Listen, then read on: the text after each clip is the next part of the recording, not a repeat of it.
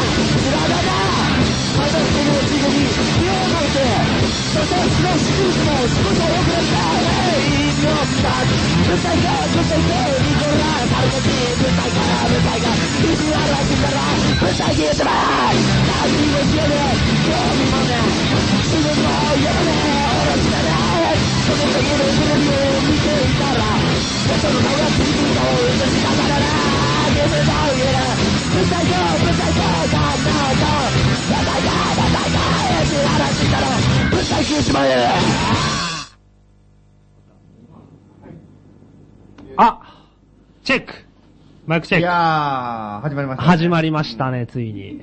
雨がすごかったですけどね。今日はねうん。ひどい目に遭いましたね、皆さんね。本当にもう、音がね、。音がすごかったよ、風の。音あ風のー風の音があね、ーすごかった。そうだねうん。ブーブー言ってたね。暴風だね。だからこれ、これ東京だけなのかな全国的でしょ、今日。らしいですね。うん台風じゃないんだよ。あそうそう謎だったけどね。そうそうそ うそうでもなんかもうに、面白かったね。なんかニュースとかさ、見ててもなんか、うんそれいろんな人飛んでたりと かさ。すごいことになったよね、なんかね。まあそう、そうですねう。トラック横転して ね。あ、そんな、そうなったのうん、トトラックが横転、バスも横転。俺なんか今日さ、うん今日うち店で普通に外回り行ってたんだよ、なんか。ああ、働いてらっしゃったんですか働いたよ今日偉いですね。店潰れ そうだからさ。 外回りうん。外回りでなんか買い取りとか配達とか行って、こういう時に限って小金井とか国立とかそういう、めちゃくちゃ遠いところが入って て。なんか無理でしょとか思ったけど、なんか。ででも、うん それで行ってみたら夜間一つとかそういうことですかね。一応大丈夫だった。大一応大丈夫大大きいやつが、でかぶつが。もうすごかったよ。だから暴風雨とかでさ、わーってもう木とか倒れてるとこもあったし、んなんかすんごいことになっててさ。え、あ、キー、あ、本ひっく当り返したうんええうんえ、車大丈夫だったんですかあの、あの、車。車は大丈夫だった、ギリギリ。大丈夫うん。あ壊れなかったすごい、よ、うん揺れたけど、大丈 夫です。やっぱでも、通行人が面白いね。やっぱり。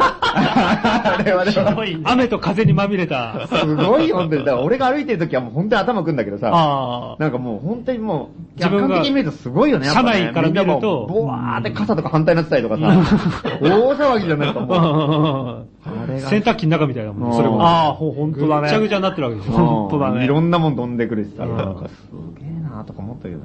であれがね、やっぱ、すごいですよ。風力発電とかにうんね、活かせない、活かせないかと思う。ねえ、うん。切り込む思いましたよそれうん本当によ、何にも思いつかなかったけどね。でもさ、なんか出てくると思って喋ったけどね。でもさ、5年に1回のなんか暴風とか言ってたけどさ、そのために風力発電所作るわけだ って。おかしいよな てか5年前ないよな。ないよ、こんなの。 5年前なかったよ。そうだね。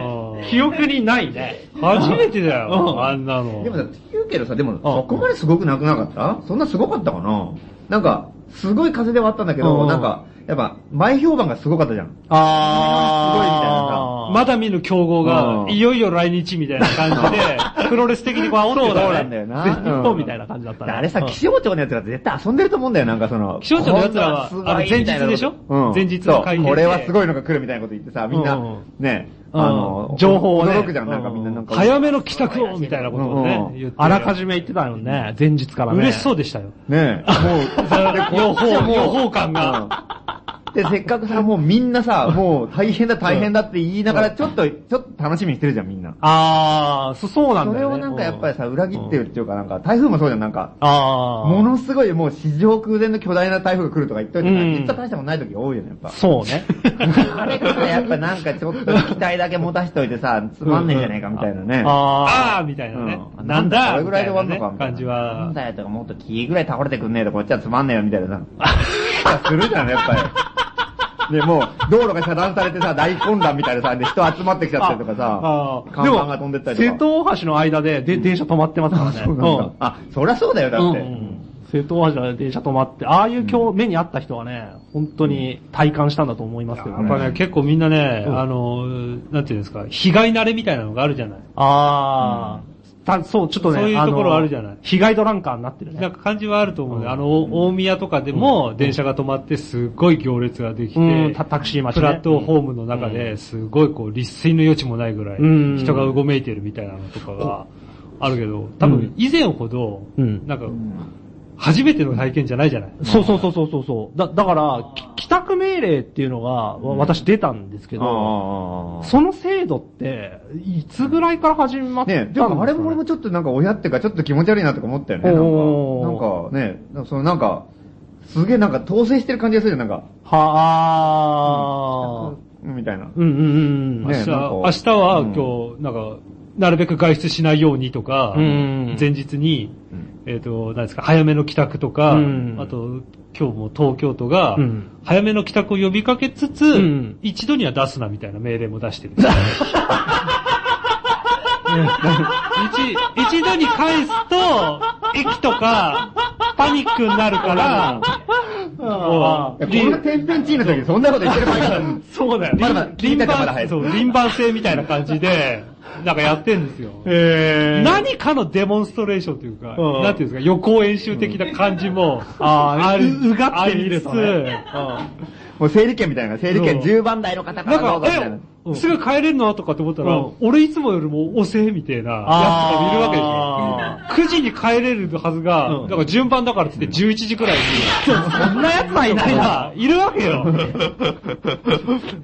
会社の中には。ああ、いいのかなあーだから、そうういうのも多分破るやつとかも出てくんだよ、今後。あうんいや、俺は、なんかそんな命令聞かねえぜ、みたいな。真の社畜として生きていきたい、みたい な人も。意地でも、意地で帝国に出て、帝国に帰る。帰るみたいなやつとかもいるだ。から、公務員の鏡みたいにいたんでしょ、多分。絶対いるよね。課長みたいなね絶対9時に出勤して5時退社だったら絶対もう曲げられないといや、佐々木くん3時に帰れみたいなこと言わ俺れはて。 40年間これを通してきたんだみたいなやつ絶対いるよね。俺のこんな風ごときで美しい美しいタイムカードに別の数字をみたいなやつとかもう必ず9、17で行きたいと。行きたいんだよ。そうそうそう、もう本当に、ねえあと一歩でって感じのそういう人はいっぱいいるはずだもん ね。嫌だっていうやつがいると思うんだよね、今後。そうだ。去年の地震の後のさ、電車が全部止まった時だってさ、みんなもう、もう、あらゆる難関を乗り越えて会社までみんな行ったじゃん。そうだね。あの、て停電の時にね。あの翌日、すごかったよ、あれは。あれはすごい光景だったもんね。会社で死にたいみたいなね。ぐらいの気迫を感じたよ、俺は。ああ、だからそうだね。ニュースを見てて。うんうんうんうん。 何があってもこれは天変地異じゃないっていうか、なんか、日常自体じゃないっていうふうに。感化して認めないっていういや、日常だっていうふうにこう、言いながらやっぱり行く。だから、あの、世界の危機と俺の日常の戦いなんだよ。あ常ーに。あどっちが勝つかとどっちの数が。ーすごいじゃん。俺は慌てねえぜ、みたいな。日常の恐ろしさを知らせめてやるみたいな感じでね。だから、だから普段通りに生活をとかっていう人すっごいいっぱいいたじゃん。ツイッタあーーとか、そうだね呼びかけてる人うがん。あれはだから、俺は日常やってんのに、なんかこっちで非日常みたいなことやられるとムカつくんだよね。ムカつくっていうかあ、ー 違うみたいな感じあをして、演出したいわけだからうん、日常を。なるほどねなるほどね。もう明らかにパニックになってんのそにう、俺は日常って俺の日常の中にパニックになってるやつが入ってきたみたいなあー感てんやわんやは許されないんだもん。許されないそうじ うが。わーとか言って、なんかもう物が飛んだりとか、そういうのダメだもん。 ダメなんだよ。だから満員電車とかすっごい安心するのよ。 いよいよ日常だ。そうそうそう。 だかこれがいつも通り。らもうアイコンタクトだよみん な。日常だよな。ああ、日常さ、みたいな。 みたいな感じが。握手、硬い握手 してだからる。もう天変地異のもう車ひっくり返ってんのにいさっ。てらっしゃいみたい な。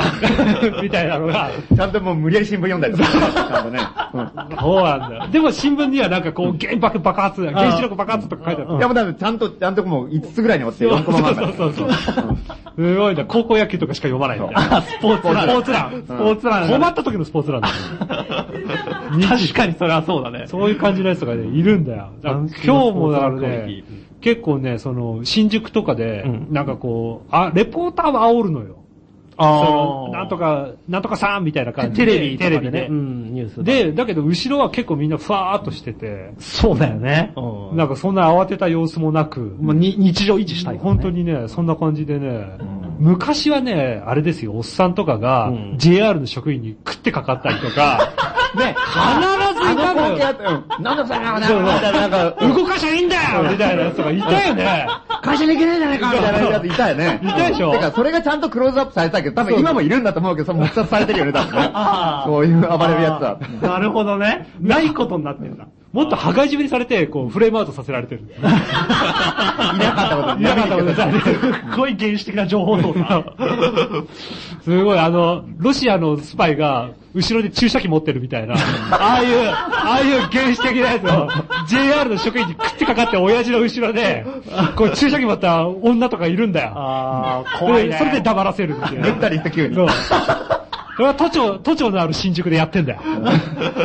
まあね、石原都知事がねい、や都職員は国家公務員より優秀だっていうふうにね、演説してましたからもね。う石原有言と かね、やってますよ。すげえな恐ろしいでも北中通りは意外とでもね、普通だったね。ああ。そうでしたねね日常、うん日常だった。ていうか今日のラジオとかさ、んあのー、きょ先週からさ、アナログ放送になったでしょ。はいはいはいで、あのー、で今、はん今も生放送やってんだよね。そう、実は、これ FM、えーっと、何メガヘルツでしたっけけ ?88、88.0メガヘルツ。 0メガヘルツ。うん。アナログ AAO ラで。ジオ素人なの。うん。そうですよ。で、まあやっててう、ん。あの、30メートルしか飛んでないんだよね、これ。飛んでい。ないですね。筆のビルを中心に、うん30メートル、要するに北中通りだけってことでしょ、要はそう。だけですよで、で、だから今、今、ぼ外暴風、あちょっともう今結構やんできたか。うんまあ、風は多少ね強いだけぐらどい。もやっぱり今30メートルってことはもうほぼ聞けるしないよね、だからね。家の人はいるけど、だから、俺もネットとかでさ、もう、ラジオ聞こうって北中通り、そのしょ夜、深夜の商店街にラジオ持って駆けつけようみたいなことすごい俺、ゆ ね、ネットに呼びかけたりしたんだけど、うんこれねえじゃないかって感じ。いや、だからね、今今かからら。誰も聞いてねえんじゃねえの今からでも、今からでも遅くないから、ラジカセ持って、うんあの、コインランドリーに集合した方がいいとコイン思う。ランドリーでも12時で閉まるからね。あ、そうなのか。うんあそうなかかなか、まあ、ひさしの下とか、まあ、うあ。ん。そうですね。セピアが空いてればセピアで聞そうくだか。ね。なんとかバーも。外邸で聞けるって話もある。え、ど、どこどこ外邸で。外邸外君の家で聞けるって 話も友あ達のる。家ってこと。うんこの辺の近所に人と友達になれば聞けるっていうのはありますね。まあ、そんな。でもこれは案外評判が良くて。うん、そう、アナロラジオグ。ね、うん評判いいよアナログこれ放送アナはロ割グと放評判が良くて。そう、送アナログそう放らし送いですうね。ん。受験勉強して聞いてくれっていう煽りがかなり評判が良くて。あれ良よかったよね。うん。俺ブログで書いたりとか。そうそうそうそう。で、俺さ、やっぱ先週の放送をやっぱアナログでやったってのが、やっぱちょっとなんとなくやっぱさ、うんあの、ちょっと良くてさ、なんか、 気分がいい俺、わざわざプラシード効果う、んちょっと俺、聞いてみようかなと思ってさ、うんうん街歩きながらこれ聞いたんだよ。ああ。感動したよ、俺。うん。うわあこれラジオだよ、ラジオみたいな感じでさ。だからま俺、街まで違って見えるだから俺、用もないのに俺、中央線乗っちゃったもん。いや、これ本当だよ、これ。うんめちゃくちゃ可愛いじゃないですか。うん、いや、本当だから。ラジオを聞くためにラジオ、だからさ、ヘッドホンで聞いて、イヤホンで聞いてさ、うんちょっと高円寺の街、まあ、たまたま、なんかあの、ちょっと駅前に行くよ、じゃあ、だからうん駅前に行こうかなうん、買い物があってのさうんうん。で、行ったら、まあ、聞いたら、なんかすげえいいのね、すげえ。なんか、最初、こう、ザーザーっとこれ入って、まあ、ラジオ、こうやってでこんばんはみたいなあーでももう、なんか俺じゃないかって話なんだけど、でもなんか、おラジオっぽいよ、これ、って言って。深夜放す送みたげいえとな。思ってさ。深夜放送翌日聞いてる感で、じなんが。かね、そう。だからね、あれさ、やっぱ、得した気分なんだよね。あの、なんか、あー他歩いてる奴らにはわかんないけど、俺は、面白いもん聞いてんだぞって感じになったじゃん、うん昔さ。なんうんわかか、るわかる深夜ラジオを聞いて、もう、わ録ざ音わざしてね、、予約録音してね。高校に行くときにさ、うん通学路とかで聞くじゃん。ううんうんうんんとなんかこう、ちょっと夜中に一人で聞いてるときとまた新感感覚違うんだけど、うんうんやっぱなんかこう、あ、こいつらみんな普通につまんなく、つまんなそうに歩いてるけど、俺は面白いもん聞いてるなんかそういうちょっと、勝ち残った気分あるじゃん。勘違いした優越感が。そうそうそうそう。いや、面白いこと言ってるけど、みんなわかんねえんだろうなって、あー、まみろみた いこなれ感じで。めちゃくちゃいい話だね。それがこだからう、それがなんかすごい、だから、そんでもそんなのって高校生ぐらいの時しかやんないでしそょ。う、そうだね。ああ、そう大だね。学入ってからでそんな深夜ラジオも聞かないし、ましてや録音した後で聞くなんてなかったからうんうんさ。いや、ほんとだからもうな、に20年ぶりとかにそういう感覚っていうか、そうだね。聞いて公園で歩いてなんか、まあ、自分のが、自分のラジオだからね、 そんな面白くないんだけうど、んでもなんかそのなんかこう、あ、あ、深夜放送聞俺いだてけるがかこれ、俺だけ今聞いてだるなってう楽しいやつっていうね。俺だけもがの楽しすごいフレッシュな。感じがだって iPhone とかでさ、うんニュースとかさ、いろいろなんか新しい情報とかをさ、見てもさ、なんかみんななんか持ってるし、うんうんうんなんか別に俺だけの情報じゃないなって思うじゃん。みんなが知ってる情報だって思うけあーど、ラジオの場合なんかやっぱ自分だけの情報だなって気がするじゃん、錯覚だけうーんど。だからあまりにもすげえなと思ってさ、だから。で、だからもう、あの、あ、これ電車乗ったらすげえだろうなと思ってさ、そのまま、思わず俺、切符買って切符買って電車乗ってさ、どこ行くわけでもうんなだく。からよとりあえず新宿まで行って往復して帰る から。うん高円寺まで。うんすげえすげえよかったよ。やっぱよかったすげえよかったよ。だから電車乗ってなんかこうね。ねうんみんなにやってもらいたいね。みんなやってもらいたいよ、あれ。俺を録音して、うん。そうそうそうそうそう。うん。ああ、録い音や、しだから、ポッドキャストで聞けるから、スマートフォンとか持ってる人聞けるし、その、聞きながらこう街を歩いてねネッるトで。落として、なんかで聞いてもいいし。これ面白かったこれはすごい新鮮だったよ、なんすか。ごいね うん。でおーラジオだなと思って。まあ、このアナログ感に、うん自らもこのアナログ的な聞き方でね、うん望むっていう。そうなんだよね。そう、ああ、なるほどね。うんああ。そうなんだよね。うん。え、お俺あんまり高校生の時とか深夜ラジオを聞いてたっていう感じなの。よ、あ、ルキツラさんは、うん。どう、どうですかいや、、俺は聞いてたよ、結構。あれ通学中に聞いてた。通学中は思い出しながら、うん通学してた口だから、あ深夜にリアルで聞いて。。そうそううそうそう。あーそういう感じ。あうんあ、ラジオね。だからね、なんかね、あれなんですよ、深夜のラジオとかって結構い濃密だから、うん一対一感みたいなものが出るのよ。そうだね。あーうん番組と自分っていうのは はが。ははは昼のラジオは結構できすぎてるもんね。なんか結構あーちゃんとさ、なんかしっか多分り。ドミューンと、自分が一対一みたいな人っていないと思うよ。ああ、なラるジオほど、に比ね。べ。て。ああ。別にいい悪いとかじゃなくてうんね、そういうなんか濃で密もさみそたいれなのはが映像があるかないかはやっぱでかいでしょ。結構あるかもしれない。映像があるとやっぱりねうん、なんかすごいオープンな感じがするもんね。ああ、公開されてる感っていうか、みんなが見れる感っていうか。んでうちらもそうね、今ここでこうやって話してる話ってすげえオープンな感じしないじゃん、なんか。しないね。クローズでもねえんだけどな。どうせでもねえんだけど。なんか、その辺放っといて腐ってくみたい な、そういう話だよね。どうせまたわけわかんないやつ聞いてんだろうなぐらいな感じなわけだな。うんあの、台所の三角コーナーみたいなポジションだから。 いや、なんだよそれ。何なんだそれは。 なんかもう、生活の中全で。然わかんねえよって いう。ああ、でも本当いいよ、アナログ放送は。すげえいい。なんか、ちょっとね、聞き方とかね。だからあの雑音がぐちゃぐちゃ混じってる中からエアチェックして聞いてるっていうのが、あやっぱクリアに聞けないのが変に面白うい。んだからこれがねうん、昔さ、90年ぐらいかな、うんの時に音楽の中でさうん、あの、みんな音がどんどん綺麗になっていく中でさ、うんうんローファイとか、ああーと、わざとレコードから聞こえるようにスクラッチノイズを、うんがを入れてうん、自分の曲の中に仕立て上げるみたいな、うん結構ポジションとしては近いような感じもある。ああ、クリアなネトラジの中にあえ、もうわざとこうノイズとかをごちゃごちあゃー入れて聞かせるっていうのは。こう、なんかね、ちゃんと言ってくれる人がいてようかな。三角コーナーと同じ人が言ってますから。 すごい。なんか、すごい大したことやってる気分に ね、うんななってくるねなってきましたよね。おだてて悪いこと何もないからね。あはいもう結構ね、評判良くてね。うんそうそうそう。でああののち、チンポム店にね、あの、出店する、あの、展示で出る、うんあの、ジャマシマンっていう、若手のアーティストの方がね、う評価、評価いただきました。そうなんだええうんなんか、面白かった。ん。なるほど。さくちゃん、高田文 夫。まあまさにね。松本さんは、えっ、と、87年のたけし。 87年。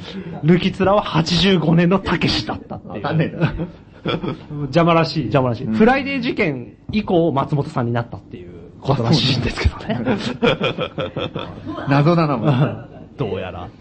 割とね、そういう風に聞いてる人がやっぱお案外多くて。んそれで、内容も面白いし、けど、やっぱりこのシステムがやっぱ新鮮だったっていうのが、あそうなんだよ。内容の反応よりもシステムとかさ、そのなんか、聞き方とかの反応の方がすげえ多いうんだよね。ん。これはね、割と、うん、評判良かったですよね。うんいいですね見た感じでどんどんやっていきましょうよは。もうこれは。そうそうんもう味しめちゃったもんね、だってね。味しめたって方、俺もう毎、一週間ラジオのことばっか考えてるからね、俺。いやー、ラジオいいなとかでさ、全然。何話そうとかじゃないんだ。うん。いや、何話したんだよね。だから、それは、だから、ね、今日も始まる直前すごいに、よあれ今日何、何、どうしたのいやなったけど。本当にそうだ。まるでラジオと付き合い始めたかのように。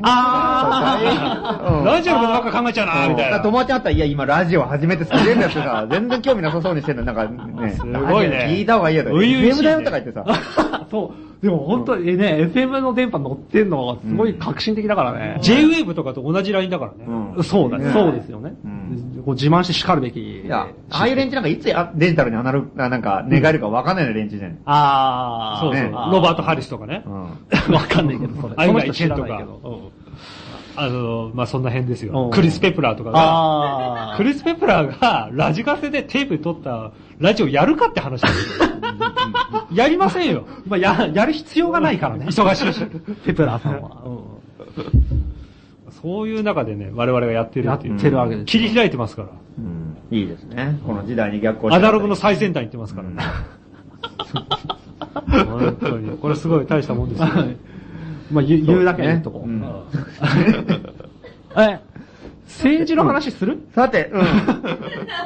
そうですね。まだ、しょうもない話で相変わらずまた盛り上がっちゃうんだよね、こういうラジオがね。うん結う局ねん。本当はね、たまにはね、やっぱその、政治の話でもしとかなきゃいけないんじゃないかと思ったわけよ、本当は。おー。真面目だな、やっぱりな。その辺のとこもうろが。やめるかな。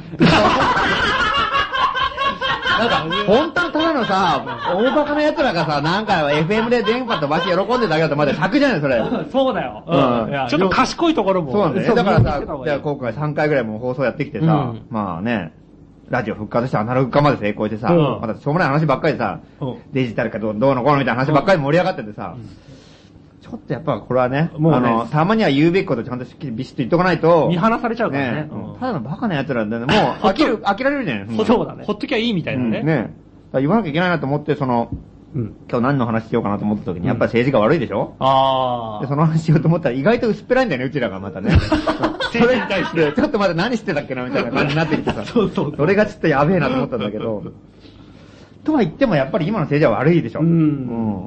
だからすげえ思うんだよ最ね。近は、まあ、トピックとしてはあれですか、あのー、野田政権がね、あのーう割れそうだというね、造反してる議員が現れたっていう。うん。小沢だとかなんだとか。民主党がね言っうんたりとか民主党の政権が、なんかうん、消費税増税するっていうふうに、うんあのー、内閣っていうか、うんその、閣議決定かなんかで閣ね議決定がなんかした主流派ですか、今の主流派が、そういうことを10%に上げるっていう。言い出ねしてえ。ね。そう高いよ。高それ。いや、死んじゃうよ。しかもさ、自営業者からしたら本当にきついんだよ、だって消費税10%なんつったら。そうだよね。だって。首くくれって言ってるようなもんでしょしかもさ、巧妙にさ、内税方式にされてさ、ちょっと前にさ、前はうん100円っつったら、レジ行ったら105円ですって言われたりとかうんして。外税だったら。うんうん。それ今だってね、税込みの値段を表記しなきゃいけないから、あー、ね100円とかえ、リサイクル屋とかもそうなのもちろん、ええそうなんだ。消費税の課税業者ってのは1年、あえっと、1年間の売り上げ1000万円以上のところは全部なんだよほうほうほうほう。で、今素人の欄は、その5号店とうかん、何店舗かあるから、それは全部合わせて1000万円を超えるわけ。あそーうすると、消費税払わなきゃいけないんだよ。ええいやしかもしょ、そのリサイクルショップなんてさ、その、売上1000万円でも経費が死ぬほどかかってるから、うんほとんど儲かってないんだよ。うそーん。れなのに、消費税でさ、5%だったら、まあ単純計算だと年間50万円でしょうん。払えるわけねえじゃん、そんなもん。それが10パンなんそでれしょ10%で100万円になる んだよ。だから無理だよ、それこれ死ねっていうのかって話じゃん。ああ、いでや、で、消費税を分を、商品の値段にさうん、つけて値上げした加算していくわらけで、しょ文句言われるのうちらでしょこのあ店最近値上げしたんだよ、みたいな感じでさ。高いみたいなね。渋い顔でさ、おばちゃんとかに言われてあーさ、なんか。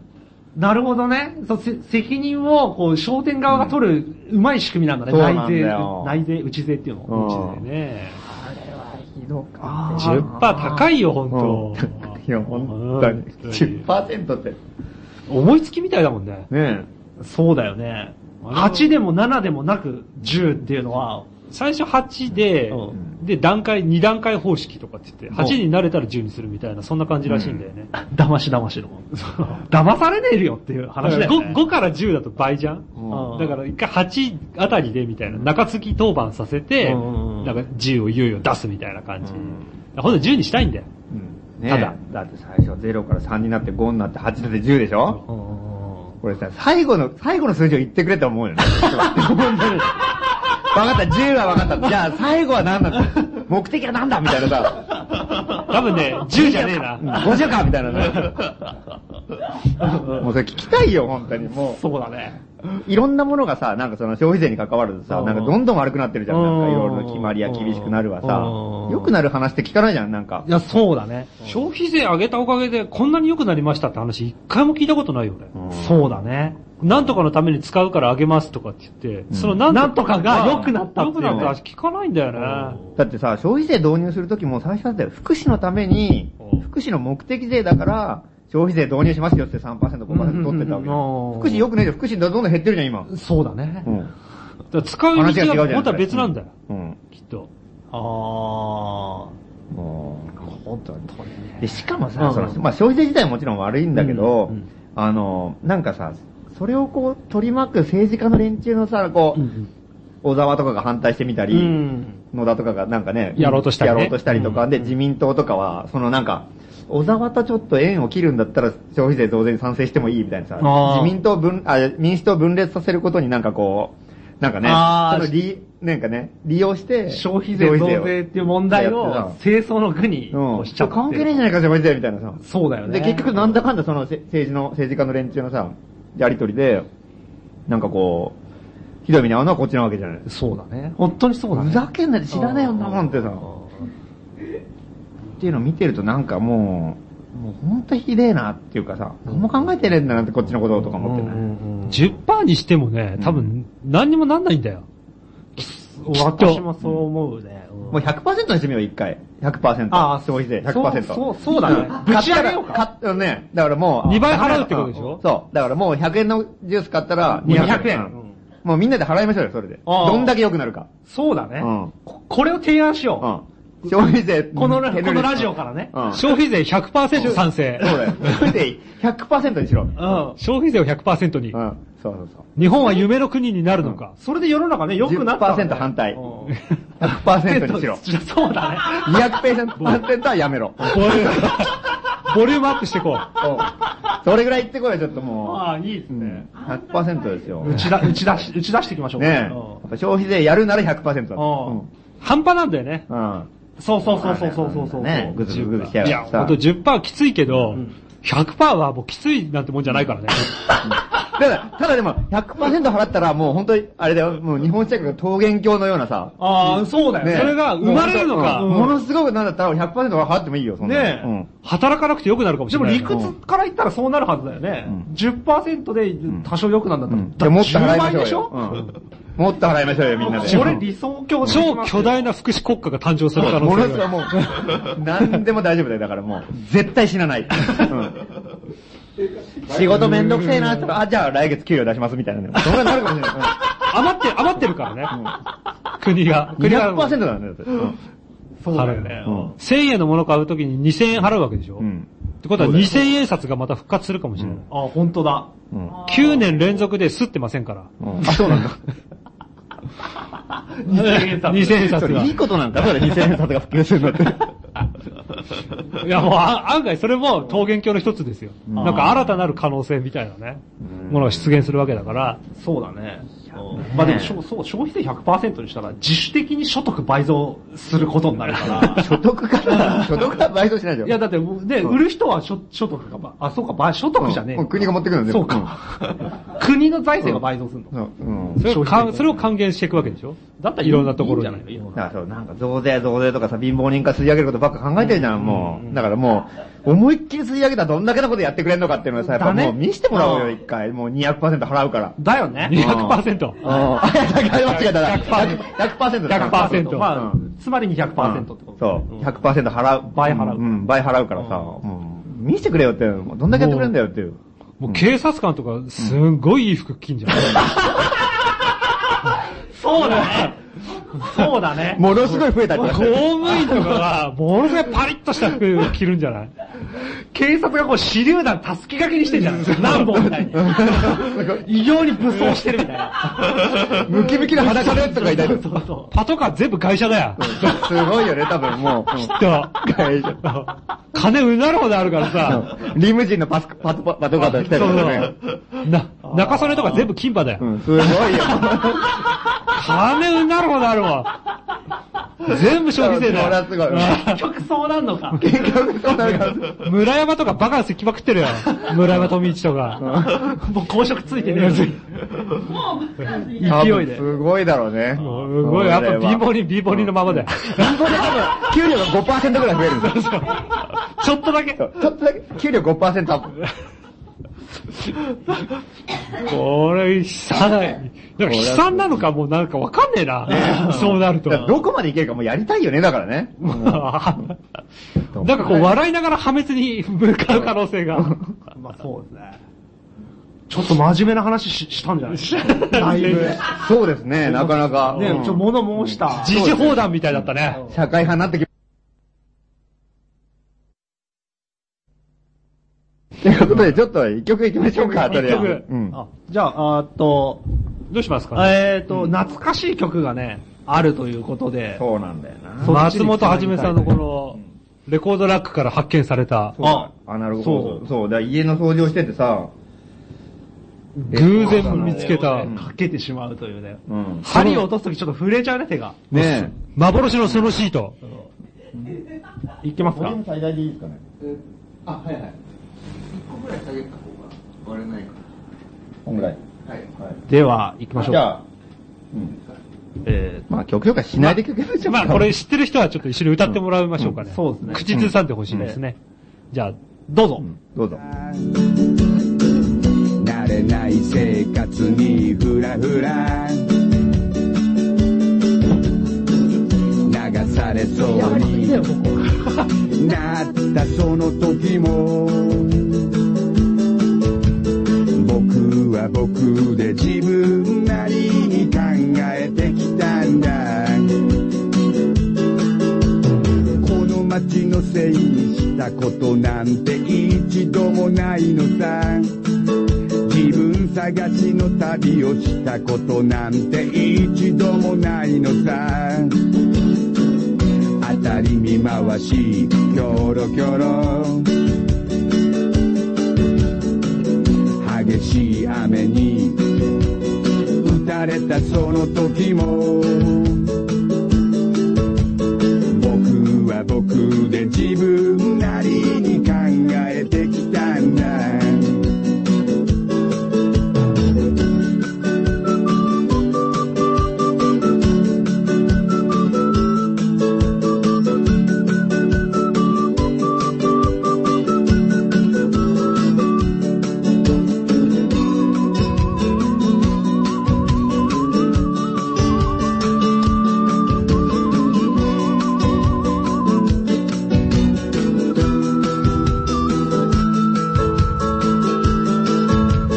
僕は僕で自分なりに考えてきたんだ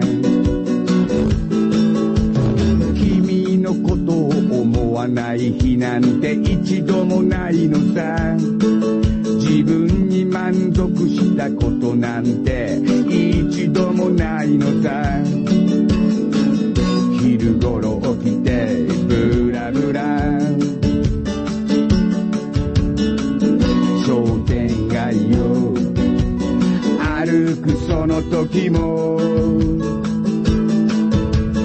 僕は僕で自分なりに考えてきたんだ僕は僕で自分なりに考えてきたんだ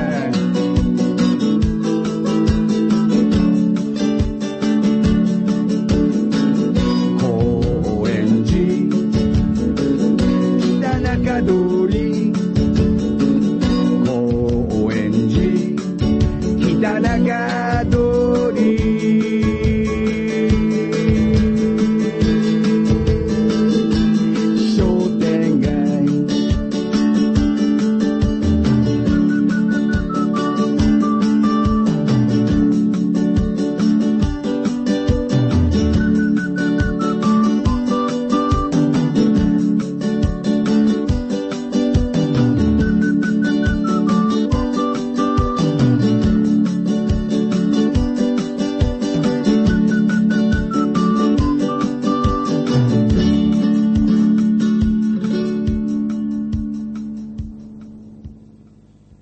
繋いでます。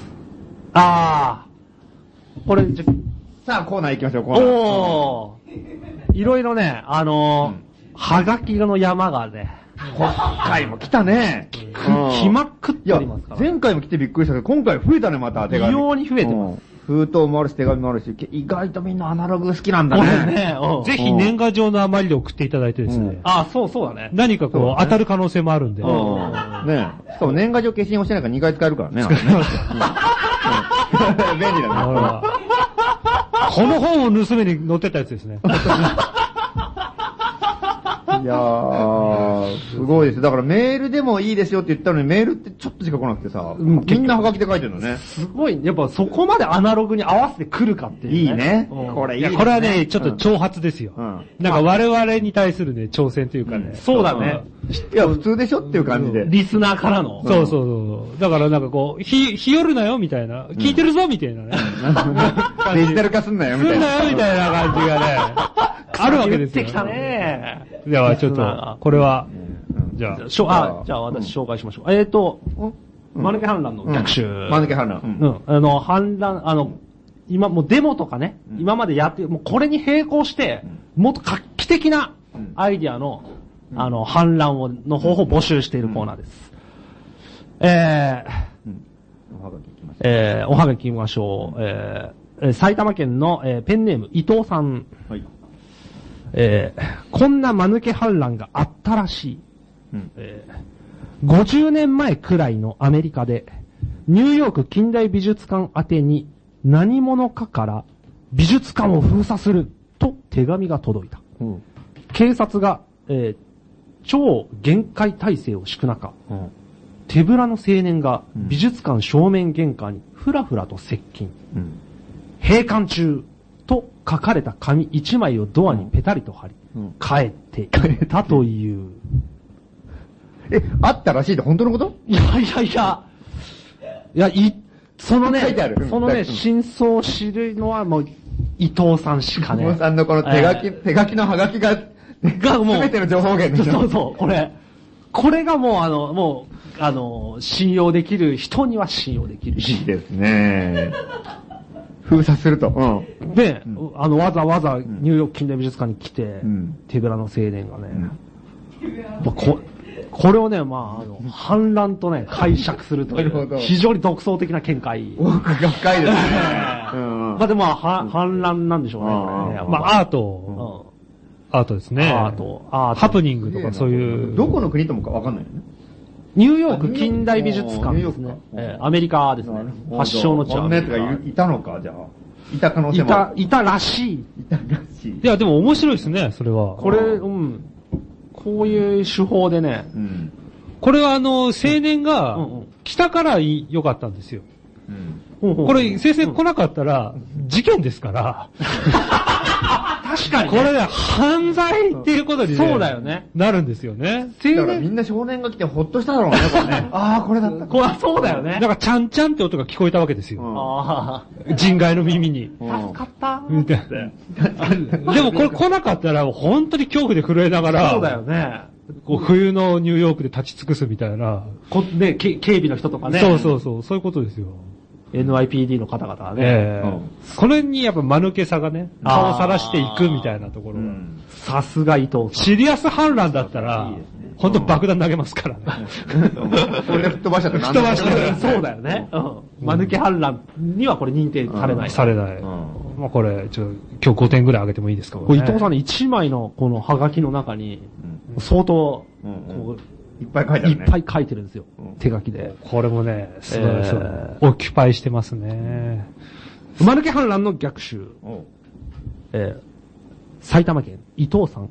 うん。次の首都直下型地震うでん、水とか出なくなることを想定し、おう10日くらい風呂なしで生活する。それ何これなんだよなんだよそれ。これ訓練ってことなんだよ、トレーニングじゃん。なんだよそれ。まだ大丈夫だみたいな。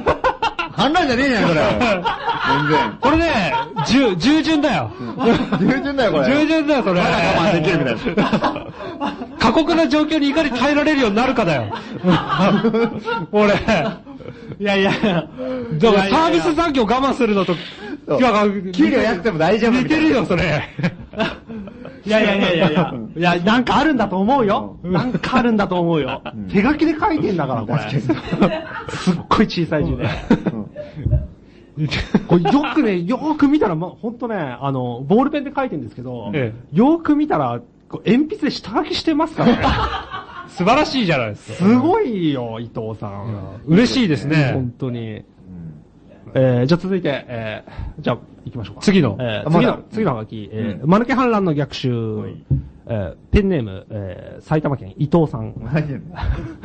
えー、電書バトを買い始める。なんだそれ。それ何これ判断だよ。それはさ、さっき のさ、じ、自信にかかってんじゃないの電子バターを買い始め違うんでするようんでこれね、あの、ちゃんとね、あの、違うんですよ。別のネタとして書いてる別のネタとしてきっちり書いてるんですよ。電書バターを買い電始気める。電気を使わずうにん生活するためんに、電書バトンを買い始める。うん、な、な、なのかなあ、そう、そういうことかなあ、これね、二人じゃないとできないからね。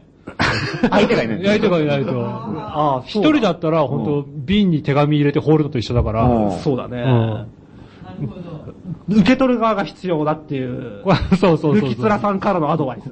受け取る側と本当にね、コミュニケーションまずあって、うん今度送るわみたいな。電話ででもいい。これでもどうする来週、5号店に電書バトルしたうんこら、れはビビるよ。うんこれはビビるでしょ。そしたら電書バターで返さなきゃいけないでしょ、だって。 あるいは電車バトが来て、ん飢えた5号店の店員が、もうあれして、うん骨だけがこう、店から放られる、放られるとかいうことも。あーなるほどね。あ の、営業成績が著しく悪化している、あの、5号店が、倒産寸前の交代に餓死寸前の、肉だって思うかもしれない。電書バターが来た瞬間に、そう従業員たちがみんなで、うわー肉がって肉が飛んでききたと思って、うわーとか言って、ある意味こう、た。そんなに困ってないよ。肉もう 電車バター来たってあるよ。電車バターが逃げ帰るよ、それ。 そうだ ね。なんとかバーのホワイトボードに電書バトって書かれますよ。これでしかもうこれメニューとして。でも、電車バトンみんね、一通じゃなくてみんながそれを横行し始めたらすごいよね、確かにうんね。これだけ監視社会と言われてる中でさ、そうですね。電車バトンにだってもうダイレクトメールでしょ、究極うの。ん。それをやり始めたらすごいよ。電書バトのあの、鳩の足になんか言うんだよね。あそうそうそう筒みたいなの。で、その中になんか入れて、手紙とか入れて送るって。あこーれね、書く書けることが結構限られてくるから、あんまり思いといけない、あんまり思いと止めなくなるから、二人はもうこう、電車バト使うことをもうすでに考え始めた。 考えてますね。よ。これからちょっと父さん、すごいですね。餌代がかかるかもしれませんけ ど。餌代かかんのかそれ鳩のね。そうだね。結構お大臣なやり方かもしれませんね。そう。マヌケ反乱の逆襲。はいえーっと、すっかりお馴染みになりました。埼玉県伊藤さん。もう常父さんいいですね。常連ですね。もうだって、一枚の中何で通送っすてくっるげえ詰め込んでんだもん、この人。えー、素晴らしい。えー、マルケ反乱の逆襲。スカイツリーの下とか、ん新しく完成した商業施設に、んうんホームレスの身なりをして、うん4、5人で座談会。かっこ、床で、かっこ閉じ。床で。 これは何なんですかね。普通なんじゃないですか、これ。うんえー、ああの、の多、分みんなの普段着で通用すると思いますけどね。わざわざコスプレ多しなく分て。でもあの、スカイツリーってのは、あの、完全にさ、下町のスラム街みたいなところに立ってるでしょあー先週も言ったけど。いはえいえいえいだから多分いると思うんだよ、こういう人たち。あ、実際に。うん。で、その人たちにこのハガキ見せたら怒るよ、多分。反乱じゃねえよ、何を負けたこの野郎。日常だ多分よ普通に必死だよ飲んでると思うんだよ、多分。座、座談会じゃねえよみたいな。そうだよね。 まあでも、こ今後の生き方考えてんだよ、みたいな。これでね、よう、ようやくね、伊藤さんコーナー終わったんですけど、あーここでようやく、いいですね素晴らしい。こおれいね、余白のスペースに、あの、松本はじめ。余白よくありましたねこんだ け書いて本当だよね。すっごい小さい、1センチかけ2センチぐらいのスペースに、あの、松本さんがよく書くね、あの、はじめちゃんマーク、落書きみたいな。落書きみたいな顔のやつ、はい4コマで出てるうん顔書いて、し吹き出しで、素人のランラジオ面白い、元気出ます、いつもありがとうっていうね。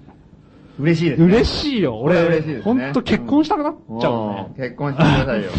本当に。本当に書いてんのいや本当に書いてんだよね。あ、本当だ。ねえ。う素晴らでしもいやっぱ本当はがきって嬉しいよね。すごい。うんこんだけ来てるけうど、ん中んずくやっぱね、うん情熱感じましたよね。ねえこれ本当すごいですね。こんなにたくさんの人がハガキを送ってくれるってのはやっぱすごいことだよ、やっぱ。これは本当に、うんやばいですね。もうこれ伊藤さん、こんだけ書いてきてくださったからね、本当何かあげたいんですけどね。ねそうそうそうだよ。ままああ、なんか普通、4畳半バッチぐらいあげ、 4畳半バッチぐらいあげてもあいいげかなたいですよね。。まあ取りに来られればう。んそうですね。電書バトが来たら、 電車バタ来たらじゃあ、電車バタで4畳半バッチをつけて返しましょう そうですね。あそれはいいかもしれませんね動物じゃ当たりました。よかったですね。あるいはセントバーナードの首の樽の中に入れてもいいですね。何でもいい。とりあえず動物が来たらつ ける。伊藤さんと信じてそうそうそう伊藤さんからの手紙がついた動物が来たら、そうつけて返します。ああ、いいですね。そういう、そう、それで送ります。おはい。これはかなり。結構伊藤さんだけで相当盛り上がっちゃったんですけどそう、だよ。うんいやでもこのぐらい書いてきてくれればね、そうそうそううん読まれる率も高いんで、本当に。もう今度もしかしたら伊藤さん、はがきじゃなくて段ボールぐらいのサイズで、書いて送ってくるかもしれませんね。それ読みませんけどね。それ は、あの、スカイツ言っとリいた方がいー、いそれはスカイツリーの下にいる人たちに、あの暖房器具として差し上げます。 でもこ、ほんとこれですっごい評価高いと、5号店にいろんなものが送られてくる可能性あるからね。定型外。大量のハガキがね。定型外何でもありだからね、基本的 に。転売できるものを送ってきたら、もう、売れ売れ、売売れれ、売ればいい っていうね。じゃあ次のおはがきを。次のハガキ、え、マヌケ反乱の逆襲。結構来てるんですね、マヌケ反乱こう結構本当に来てる。やっぱりね、リスナー熱心な人がね、やっぱマニアックな放送ですからね。全部は読み切れないぐらいだね、この量。いや、本当に、本当にそうですね。じゃあちょちらちらと読みますか。えあー、まりのハガキの山で指が切りそうですか らね。 5号店にだってハガキの年賀状でもないのにハガキがいっぱい来てんだよ。すごいよ。去年の今頃、あの、ヨハネさんが、オタバックでおもちゃの山を 築き、うんうん今今年年ははハハガガキキのの山山をを築いたという。すごいですよ、もう。もう春の、春の名物だね。えー5号店前の山がう。ん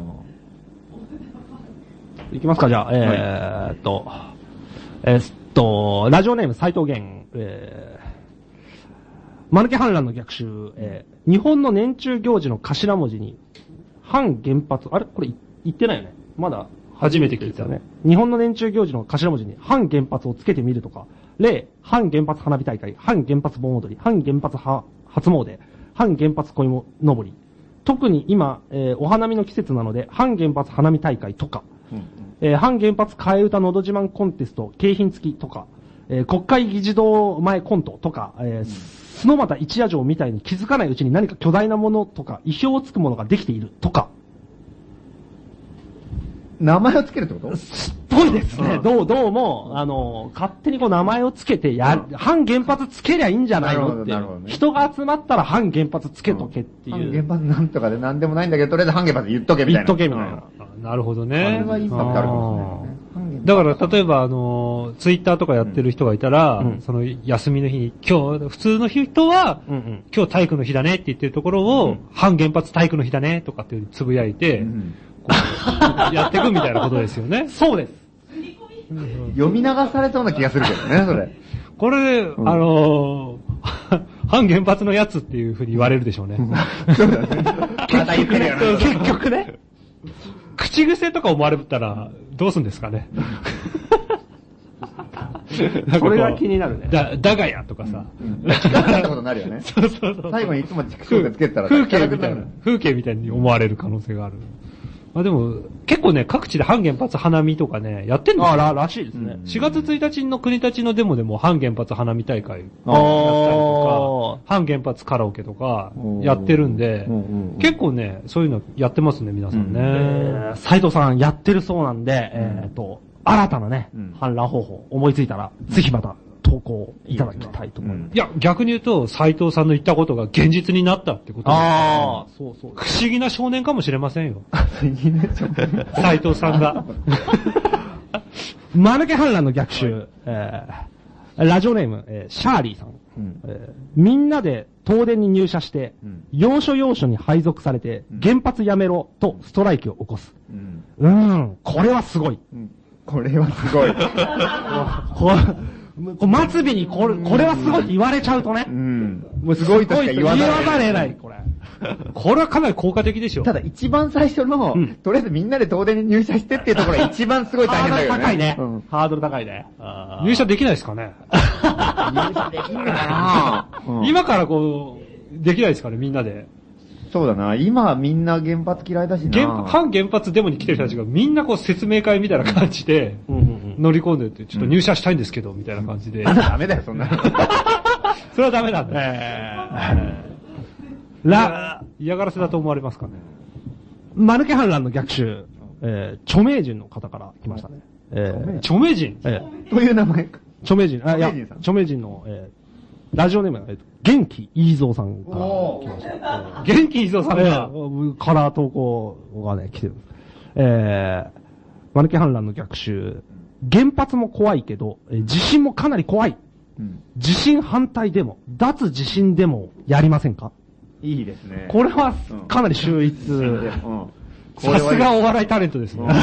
これさ、うんこういう、こういう評価が一番嫌かもしれませんけど、本人としては本人としては嫌かもしおれませ笑んけど。いタレントとして評価されたっていうね。大学の時にさ、なんかちょうど俺大学生の時に21世紀にななったうんの。2000年、2001年だ。その時に21世紀反対集会っていうのやったことあるんですね。おまあ、何年にも ないけどね。大晦日の夜にさ、なんかすげえ時計壊したりとかしてた。 時を止めろっつって。 21世紀反対って、なんか、うんで、大宴会してたんだけどね。あーあんまりねそういう、本当に、そういうくだらないことやってたんだね。うんあ。のどうすればいいんだろう。反対する必然性ゼロなのにね。全くないうん反地震はでもなかなか。これは必然性あありますからね。 まあ、反地震ってどうすんのだろ誰に訴えるかっていうのは問題ですけう。ど、うん。だからみんなでなんか、地震研究所とかそういうとこあ。あ足を踏ん張ったりするんでしょそう、思考踏んでね。あ、それいいねぐるっとこう力を入れるみたいな。だから歩け、歩けないよ、逆に。デモは。まあ地面に、地面に縄張ったりとか、すそうそうごいなんかもう、その辺の木に結びつけたりとかしてだ大委員みたいな感じうでん、地面が揺れないように。そうそう そう。抑えてるっていう。収まえる。そうそうすごいそこのれ。辺のなんか電線柱とかに土つけたりとかしてね。で、こう、抑える。一緒に揺れるじゃないかとか思うんだけど。 まあ、そこにあえて触れずに、とりあえず、地面が揺れるらしいから、とりあえず、抑える大変だから、そういうふうな木に絞りつけてください、みたいな。地地球を、地球を抑えろっていう地球をみんなで、あさみんなで抑えようっていう地震起こってみんな一緒に揺れて動い てるじゃ反ん。地震。いいんじゃないですかね。それいいね。全力で地震を止めろと。いいいですね。本当にこれ面白いですね。この8人ぐらいでやったら本当にただの変態でしょうけどね。 人数が揃わないと、本当に奇抜な人いたちや、にあ 赤赤瀬川呼びましょう。だからできるそのねじり鉢巻きのおっさんとか、よっしゃ、俺が止めてくるって穴掘り出したりとかさ。ま、マンマントルに説教してくるって言っ 10, て。 10キロ下にプレートがあるらしい から、よしって俺に任せろみたいな、おっさんとか出てほしいよね。出てほしいよ。俺が止めてくるわみたいな。必死で穴掘ってたの。ストップ 揺れた瞬間、ええいいいいですね。ストップが合言葉。ストップアースクエイクみたいな動いた瞬間に。そうそうそうそう。ダメ絶対みたいな。どうやって止められるかね、でもね、地震。ねえ。ね地震を止めるのは難しいだろうね。地面全部が動くからね。そうだね。だから逃げるのは簡単なんですよ。なんか浮くとかさ、うんジャンプするとか、すればいい。止めるってのはすごい。これは難しいですよ。うん。ボルトとナットじゃ止まんないもんね。止まんないよ。だから、こそ可能性があって、うんやりますって言って、言ったら、多分みんなが止められそうなものを持って集まるんですよ。その人なりに。それでいいですねうんその人なりに。みんな考えてそでっかい漬物石とかう。なんか持そうっいてうくる人もいるし、なんか L 字金具とかねうんえしかないそのミキサー車とか、 転倒防止器具みたいなやつとかね。家具につけるやつとか。持ってくるんですよ。これは結構ね、まあちょっと大喜利っぽいですけど、 そうだねう。何、何持ってくるかっていうのはあああるもんうね。ん。要所要所で。地震を止める会。地震を止める 地震を止める会。いやこれ面白そうですね。いいですね。地震研究会とかよくあんじゃん。うん。なんかそういう。だから地震をが起き研るたびに究してるだけだからうん。地震研究究。何の役に立ってないんだだから起きてほしいんだよ。そうそうそう。サンサンプルが欲しいから。マッドサイエンティストだからさ。俺たちは本気で止めるんだ止めるんだからう。実践、実践に乗り出していくから。測るなとか言うからね、こっちは。こそんなことしてる場合 かこっち持てよ、親父こっち持て。ふざけんな、この野な、郎なんか止める道具だ。地震起こったらみんなで地面持ったりとかしてるから、お前も手伝えとか言って、止めろ止めろとか言って、俺の、俺の腰持てよ、この野郎とかっつって。でやるんですよ。あそんぐらい行きたいね。 OS! OS! とか言って。引っ張ってんじゃねえか、それ。どうなってんのどういう状況かわかんねえよ。き聞いても見えてこないよ、その公式形式。自信をこう。うんなるほど。えっと、そうですね。これ伊藤さんライバル現れましたね。これ何に対する判断なんだろう、でもこれな。自信に対して。人事に対する判断。自信を敵視してますから。いいですね、こコっーちナーがは。だんだんちょっと違う方向にできてる感じがいいですね。うんえーっと、じゃあ、えマルケハンランド逆襲お、えーラジオネーム、青缶さん。え田舎に引きこもって、えー情報に疎くなったヒッピーに、えースカイツリー見学ツアーに行こうと誘い、うん東電本社ビルを見学させる。うんで、東電前で、ほう、これがスカイツリーか、などというヒッピーたちがたむろし、不穏な空気をまき散らす。うんどういうことーいや、よくわかんない。どういうこと東電前に行ってこれがスカイツリーかって。で、ヒッピーたちが言ってるってヒッピいーたう、ちが言ってんの。で、不穏な空気がまき散らされてる。こんなヒッピーが これはねハッピーな感じになるんじゃないの結構。難易度が高い。難易度高 い。ですね。青川さん来てますね、これ ね。何なんかね、多分相当3本ぐらい先のものを見てるね、この人は多分。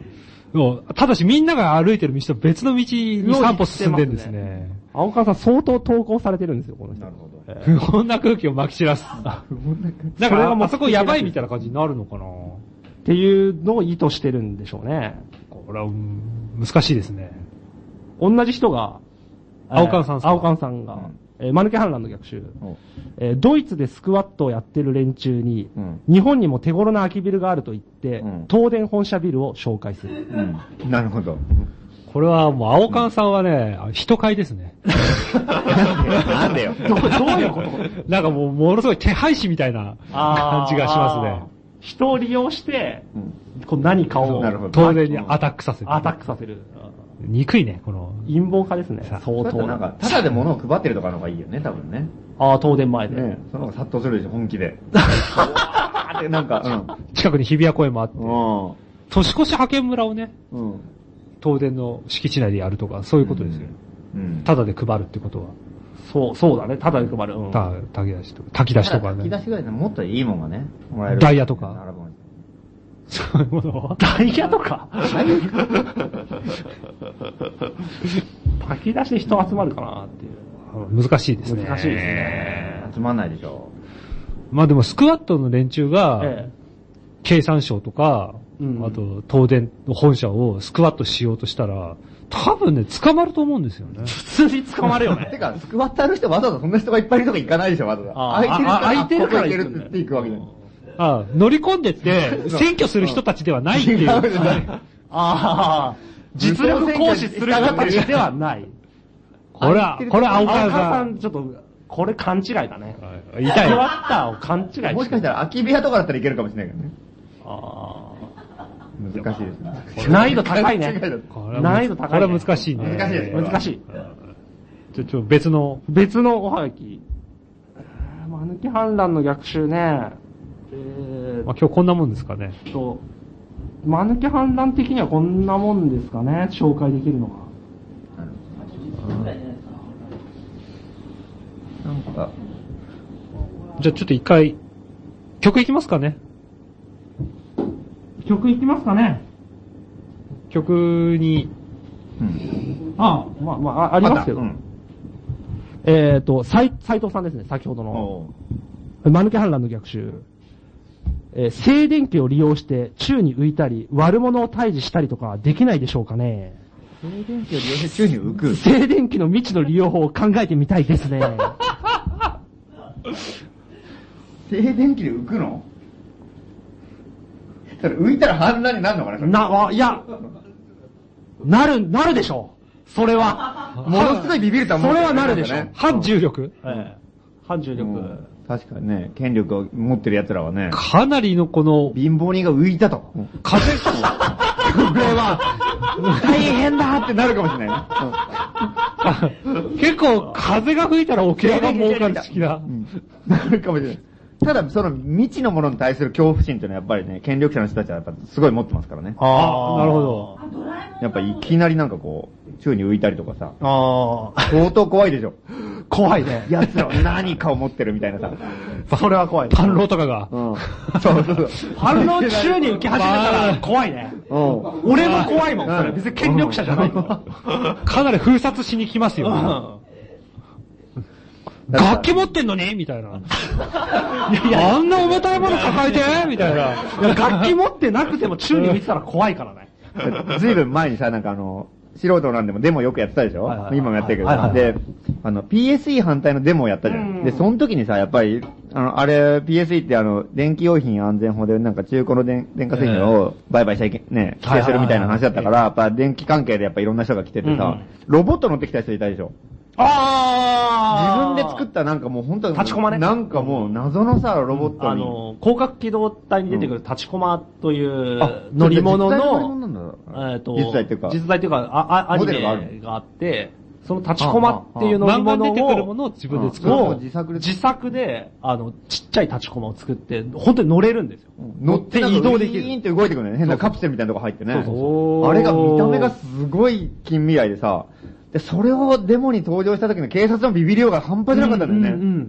核にさせようとしてんだよねみんななんだなんだってさ、警察集まってきてさ、あいやめろ、降りろとか言ってさ、前例のないから、うんそうそうそう。どう対処していいかわから前な例い。ないことに弱い。叶わないと思ったんでしょ、あれは。立ちこまにはこれはうんそうこれは何かすごい強いんじゃないかとかさ、こ、怖えみたいあな。ーそうそうそうそうそうそうそだから未知のものっていうのはやっぱ結構多分相当な打撃を与えると思うよ、 なんか。う。頑張って排除しようとしてたもんね。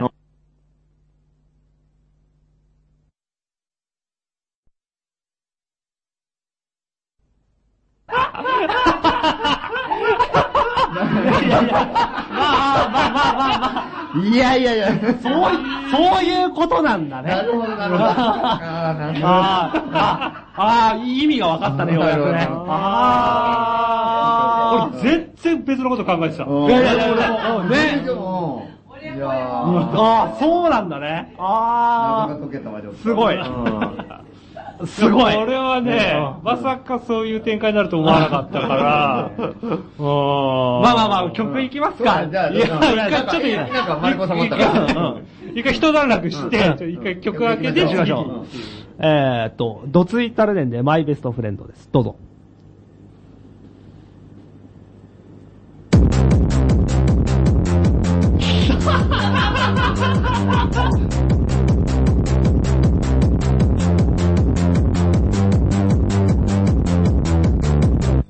友達面白いっしょ俺の友達面白いっしょ俺の友達面白いっしょ俺の友達面白いっしょ俺の友達面白いっしょ他にこんな奴らはいないっしょ俺の友達面白いっしょこんなこと言うのも恥ずかしいけどもね俺の友達面白いっしょ適度なメラも持てるっしょ俺の友達面白いっしょみんなうんちみたいな顔してるでしょヘイ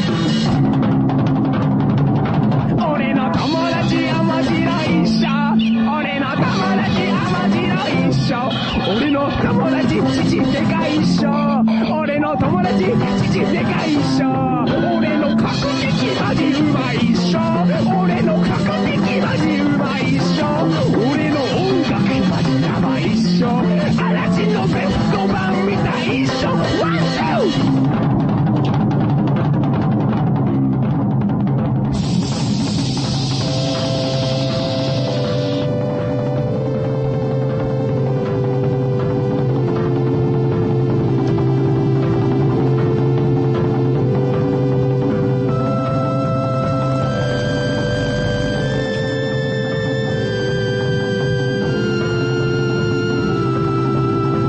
行きますよ俺の友達が俺の友達に俺の友達は俺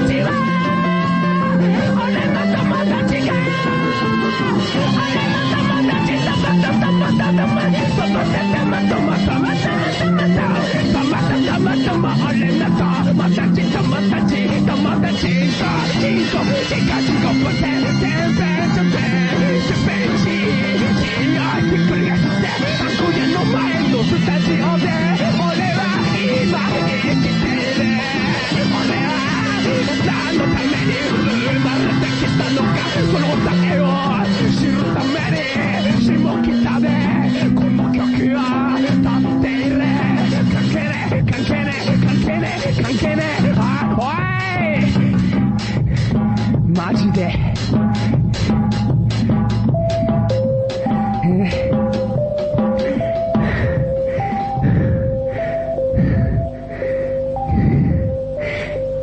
それじゃあ聞いてください。ドツイタルネンで、マイベストフレンズ。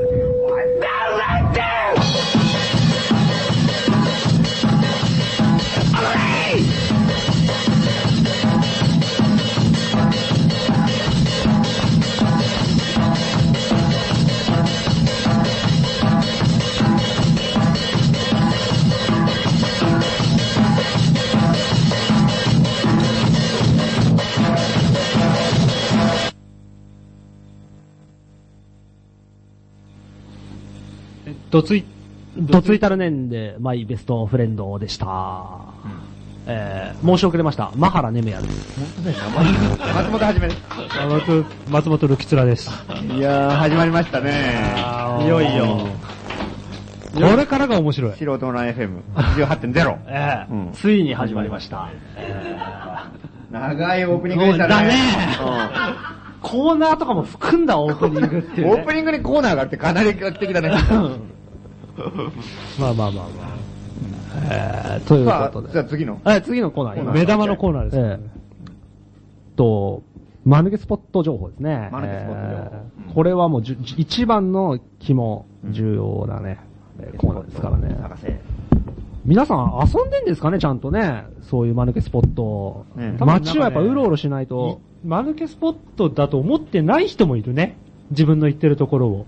あー、なるほどね。だから、ビューティフルスポットとか、ストロングスポットとか、ん思って行ってますよ。うん。あー、はいはいはいはいはい。お前、マヌケだよってことをね、言ってあげる人が、間抜けに気づいてない。マヌケに気づいてないという人が案外いる。まあ、間抜けじゃなくてもいいんだよ、だからね。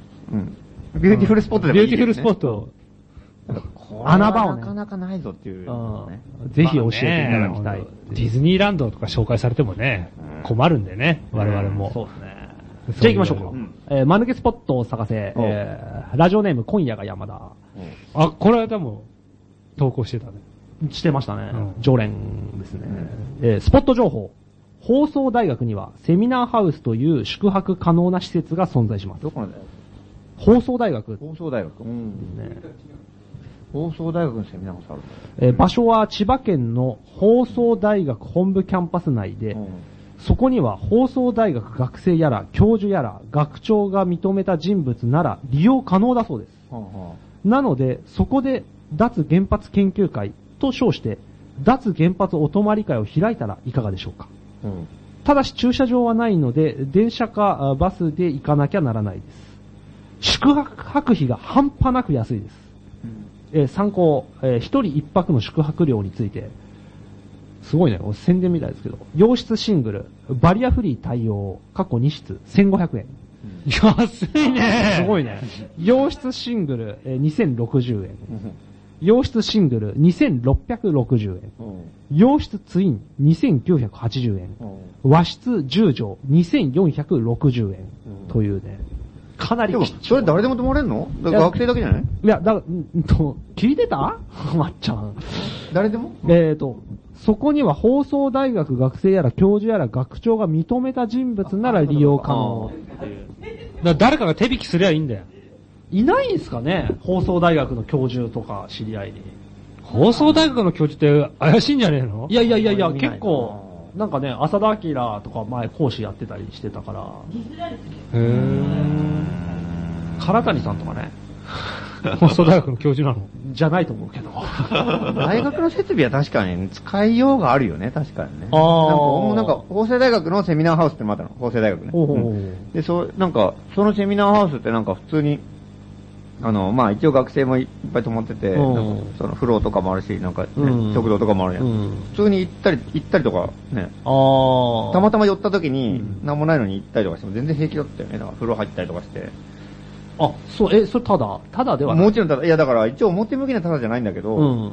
ふわーっとあの言って。うんふわーっとだっていろんな学生がバーって来てるからさ。へーあの、要するに、なんか。えどこにあったの放送俺はね、結構ちょっと遠かったよ。だから富士山のふもとからなあん、か。わた、あ、そう、中大もそんな感じだった確かね、ああいうの使えたよね、確か。そうだね。フラッと行ったことはない。松本さんと違って。うんそう。あれだね、こあの、前、ヒカルくんがいんいた時のラジオで、公民館の利用がいけるんじゃないかっていう話があったあー多分その流れで山田さあなるほどんがね来たのかもね。うんうんうんうん、悪くないんじゃないですかね。ねえ安いしね。うん。千葉、千葉にあるそうなのでう。ん。や、なんかややります千葉の。そうだよね。うんでも日常的にそれやってないよね。そうそうそう、そうねなんだよそね。こをもうちょい欲しいとこだよね。あー本当はねこれその、み行ったらなんか使えるよってのももちろん大事なんだけど、うんなんかこう、ここに行けばこんな奴らがこんなことをやってるみたいなのが、やっぱり、教、教授に認められるまでが大変かもしれないね。あ何ができんだみたいな感じで。うんあ。すごい、そんな、そんなこと言われるの。左門みたいな感じがあって。恐ろしいね。結構なもんかもしれな面接とかしたい。くないからね。利用するのに。あこ怖いね。だから、こう問題とか出してくんじゃないで教授が大学 だから。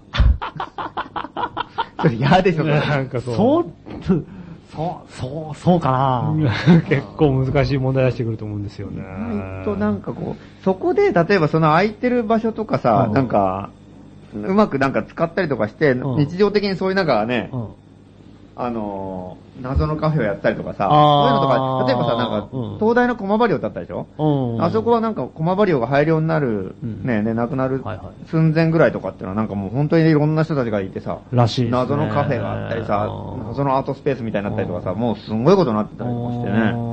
ああれは本当になんか、もう、もう学生でもない、完全にわけのわかんないおっさんとかいたりとかさ、すごいことになってたんだうよね。んあれとかなんかすげえいい場所になったなって思ったけどね。そう、そうだね。が、が、ね、大学の自治がね、うん。 90年代まであったから、そうだよね。今ないんでしょ今はないんじゃない駒場流。まあ一応あは、あ、熊張りはない。うん、ないんだね大学の自治もほとんどないでしょ、もう。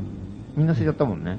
まあ放送大学がね、牙城として 残ってその中にあっ放送大学がある放送大学、ユニバーシティオブ・ザ・エアうが、ん。そうなのユニバーシティオブ・ザ・エアです。空気大学です空気大う学。んでもネタみたいな大学だ。 何かを包む大学でしょ そうそう。そう、アトモスフィアな大学です。なんかもっとなあ場所なあなんか、やっぱうろうろね、遊ばないとこれ、なかなか出てこないかもしれないけど。場所作りっていうかね、うんなんか難しいですけど、んあの、まあ、某野方に、うん野方じゃねえのかなおうに、あの、自分で壁新聞みたいなの作ってる家ありますよね。へー、スなんポかット、こまるで黒スポッ板、ト黒板、黒板みたいなの出しうんて、うんそ家の外うんうんに。それでなんかこう、時効の挨拶 とか、書いてある。主張主張してる人とかいでもて。普通そういうとこって主張だけど、ちょっと電電波入った人とかね。じゃないんですよ。じゃないなんかあの、サッカーの情報とかを、今夜はキリンカップですみたいなのとか を、熱心にやってる方がいて、へー。でも、それ、人と交流できないよね、それ。一方的に見るだけだもんね。いや、でそもう、一方的に見る。多分だから、黒板だから、多分書き込んでもいいと思うんですよ。こっちが超かもしってれっないてね。。そういう風にね、なんかこう。だから、あの、昔、知らんぷり、今なき知らんぷりが黒板ブログ、なんだっけなんとかブログってやってたよね。やってたね。黒板表、店の外に出して。シランプリやってましたね。ああいうのに近いノリがああーってね。俺とね、ちょっと面白いんですよね。場所、場所に、そういう、場所に行かないと手に入らない文字情報っていうのは、うんやっぱ一つ面白いものとしてあるかも。昔さ、トリオ4だっけ、ええなんだっけわかんないけど。ばあののっぴんののっぴんのっぴんをを、モーガンカフェに置いてたっていうね。いや、えっ、と、電話ボックスに置いてたでしょ。あ、あ、しんらしいね。私それあんまり知らないんですけど、そうやってなんかこう、偶然手に取る人がいるみたいなの山下陽子がね、そう、相当、そういうことやってました、やってたでしょ。えーあれ、ああいうのは割といいんじゃないですかね。そういうゲリラ的な。でも確かに、情そ報ういのう拡散の電仕方話ボックスとか、なんでもない、最初はなんでもない空間なんだけど、うんそういうなんかこう、満置きすることで、特殊な場所になってくっていう、場所を発生させていくっていうのもありかもしれないね。そういうのはあると思うう。ん。なんかその、モナリザのヒゲみたいなことやるわけでしょで街、街にモナリザの髭を描くみたみいたいななことだよね。ううんんそういうのも結構ね、面白いとあるかもし思れいないますね。私はね。松本さんなんか、場所といえば、みたいなの。場所ね、だから、その、なんかやっぱり最初ね、やっぱきっかけがやっぱすごいなんかその、なんかこう、意外と場所って世の中に少ないんだなっての思ったのがやっぱ最初でさ、おー大学の時は大学的キャンパスがあって、でなんかまあ好きなことできるわけじゃん、割と。うんでもだんだん窮屈になってきて、で、大学出てみたいなね。で、そうするとこう街がすげえ窮屈な感じがしてさ、なんか、おーどこで何やってもなんかいろいろ文句言われたりとかね、で、ここだったら何やってもいいよみたいなのがないっていうかさ、ああ、あそうか結構世の中って結構厳しいんだなっていうのをなんか、そうだね。ねで初めて思った時に、なんかこう、駅前ゲリラ集会みたいなのよやってさ、うんよくこう、いきなりゲリラ的な鍋集会みたいなのやって、あのー、人集めて大宴会とかした、だからその時はめちゃくちゃ人集まんだよ、なんか。うんなんだけど、なんか、それってその場限りのさ、すごいそうなんだよね。切断的な場所でさ、打ち上げ花火みたいな。うん面白くないんだよ、だからそれ。おもその場の現象ははすげえ面面白白いいんね。だけうどん、わかるわかる。なんかこうね。儚いねうんあ、それで終わりっていうかさうん、なくなっちゃうんだって帰ったうんら。帰って、家に帰った瞬間にさ、もうなんなんもなくなっちゃうわうけよん。それがなんかちょっとつまんないなと思ってさ、それをこう、最初は面白かったんだけど、それ何回もやってるうちうに。ん。で、マンネリ化してきちゃう。んいや、マンネリかもしれないんだよ。毎回違う人来るんだけど、やっぱ、それがなんか継続性がないっていうかさ。うんまあ、たまたま来た人が次に来れないっていうのもあるよね、多分。で、もう、だってもう全然渋谷でやったらこうなかったとか、三軒茶屋行ったらこうなかったとかさ、高田馬場行ったらこうなかったとかさ、うん全部違うから毎回新しくて面白いんだけど、なんか違うんだよ、なんかね。主催をやってる人はずっとその歴史付き合えるから面白いかもしれないけど、たまたま渋谷で来た人が、うんじゃあ新宿で来れるかっつうと、は、わかんないから、うん来ないよね、きっと。うんそれにこっちもなんか、びっくりしてなくなって、びっくりしてなくなってるのが面白いなんか、それもにも飽きてくるっていうか。だからそれでなんかね、山川荘ってアジトを作ったんだよ、昔ね。アジトっていうね。謎のアジトみたいなさ、やっぱりその、ずっと何回も何回もこう、ね、ゲリライベントやるのもいいんだけど、その、一個場所があって、いつ行ってもなんかあそこに行った人いいんじゃないかっていうところ作った方がいいんじゃないかなと思ってすごいよね。なんかアジトってすごく ないアジトを作ったんでしょさ。アジト作ったん だか作らっ、たんだよ、しかも。うん。新宿のビルの屋上にプレハブ小屋が建ってるところでさ。同時代の人間と思えない もんね。話だけ聞くとね。まあ、な、中身はちょっとわ、ど、どういう感じだったんですかアジトでってうん、あの、ビルの屋上が空いてて、そこにうん、い掘ったて小屋みたいなのが建っててさ、うん。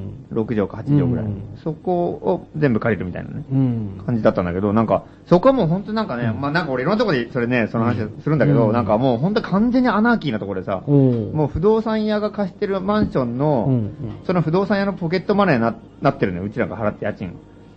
ああ、い。はいはいはいはいはいはい。貸しちゃいけないからさ、そんな。はいはいはいなんかっていうことでなんか、非合法だったんだすごいもう、うん、穴番中の穴番みたいなところでね。面白いとこ見つけたね。うんいくらぐらいだったあそこはね、確か6万円だったかな。で、が、割とフリースペースとして機能してた。うんそうそうそう。で、もう本当新大久保って、あ、大久保駅か。うん。の目の前だったからさ、うんそこになんか、あの、なんかもう、プール作ったりとかさ、ハンモックで寝たりとかさ、なんかそういう、なんか、あの、もう、通勤のサラリーマンに大打撃を与えるみたいな、攻撃をかけたりとか、いろいろ小学校の時にやりたかったことを大人になってから実現するみたいな。ハッハックが木の上に作った家みたいなもんだな。ああ、か、かもね。そう、楽しそうですね。ねで、なんかそんで、そういうめちゃくちゃなとこやったんだけどね、そこはすごい面白くてさ、うんなんかいいろやいろ。面白いでしょ、そりゃ。うんそれは面白いよ。うん。でよかったんだけど、でも、その時、で、そその後に、あの、やっぱ素人の欄を開いたんだよね。ああ。で、で、素人のあ欄、店を開いたかうらん、そうだそうだそうだまあ結局まあ、その店ってもの自体が居場所になっちゃうしう、ん。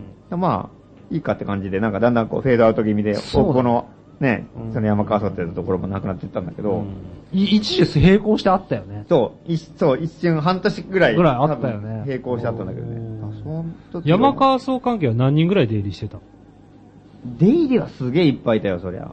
で、一応なんか、運営は松本さんがやってたの運営はね、まあ一応まあみんなでやってたんだけあど、ーまあ、えっ、とね、なんか、会員みたいなのが10人ぐらいいて、うんだいたい1人月5000円みたいな、3000円とか5000円とか。まあ、い居場所じゃん、それ。んかなんか具体的になんかややったりとかっていう感じではないんだ。なんかい入れるでみいたろいな。いろやってたよ、なんか。うんあやってた勝手になんかその映画の上映会やったりとか、あーなんか、バー、バーイベントみたいなやつ、えーなんか飲み屋やってみたりとか、なんかいろんなことやってる原な型がああある感じですね、素人の欄で今やってる。そうん、でももう、もっと全然内輪だったけどね。やっぱあーそういう場所。山川荘っていうのがありますよみたいなことは対外的に出うんしてる。言ってない、言ってない。うん言言っっててなないいってていうっことか、まはあ、言口コミだけだよね。だっかていらうことは、やってる人がいても、我々は知らない可能性は高いよね。そうだね同じようなことをやってる人がいてうんそうだも。んあ、なるほどね。うんあの、別の山川荘が、的な人たちあはった、かももしかしたらいるうん、たくさんいるかもしれあなーだから山川さんもアングラすぎてさ、うんなんかもう本当にだから、あ、これでもちょっと面白いかもね。い。非合法屋上なのにアンダーグラウンドっていう。うん、屋上でアンダーグラウンそれ面白いね。ねド。あ、そうなんだ。あ青空アンダーグラウンドです よ。 青空アンダーグラウンド。そうだねえ。うえんそうだねえ。えあどっちなんだったそらうそうそう。その辺になんかこう謎があるよね。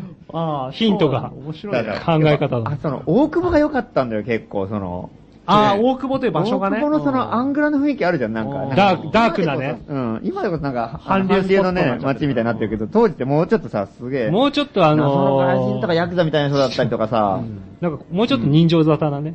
うん こう血の雨が降る的な感じがこの人何なんだろうみたいな人が大量に行ってさ、なんか、っていう雰囲気もちょっとあったからさ、なんか、あれでなんかそういうところに結構なんか、違い封建感みたいなものがあうる。んそのすげえごちゃ、なんか怪しい中にこう、ポって山川荘があったんだよ。だから結構すごい面白くてさ。なんか街とマッチしてた。うん。だから韓流ショップの上にさ、それアジトだったら面白くないでしょ、全然。ああ。それはそれで面白いけど、面皮白いけど肉っぽくてね。ただうんただなんか普通観光地の中にあっても面白くないでしょ。うん結構飲まれちゃうかもね、逆に。うそうかもね。うんうん街に際立たないかもしれないね。ん。で、普通にだからさ、その辺中華料理屋行ったりとかさ、その辺なんか、ねえ、なんかその食い物食いに行ったりとかしてもさ、なんかもう本当にこの人かなりアングラだろうみたいな人がいっぱいいるわけよ、なんか。大久保はな。もうヤクザだったりとかさ、もうほとんどもう放送禁止みたいな感じなんだ よね。これいや、ラジオで言えねえよっていうのばっかりでさ、あですげえな、ここはっていう人たちがいっぱいいて、っていうのの中で成り立ったっていうのもあってさ、なんか、なんか目立たないっていうかね。ーうんああ、うんなるほどね。だからもう本当例えば外人だったら外人でさ、もう不法入国の人が死ぬほどいたりとかしてね、当時ね。あー、ま、周り、周りに。まあ、聞かないけどさ、不法ですかみた いな。聞かないけど。明らかにそうだ Are you okay？みたいそうな聞く。と、不法入国者いっぱいいるよみたいな話とかああ、聞いて。で、そういう人たちもちゃんとね、コミュニティの一部を構成できてるみたいちゃな、んとその人たちが生きていけるような、ちゃんとうん、空間だった社と。会システムができてるわけじゃん。大久保にね。うん。すげえなと思って。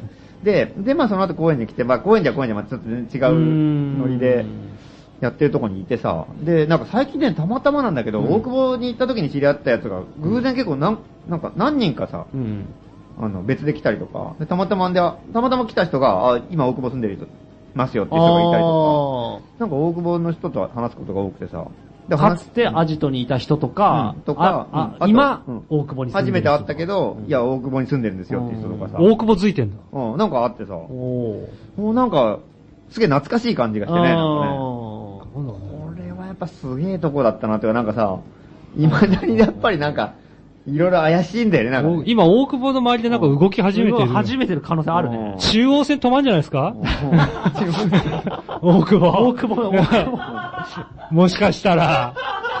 ついに、うんオレンジ色の電車が止まる駅になる、大久保が。ねえ東中野だけ置いてきぼり ですよ。 となるとね。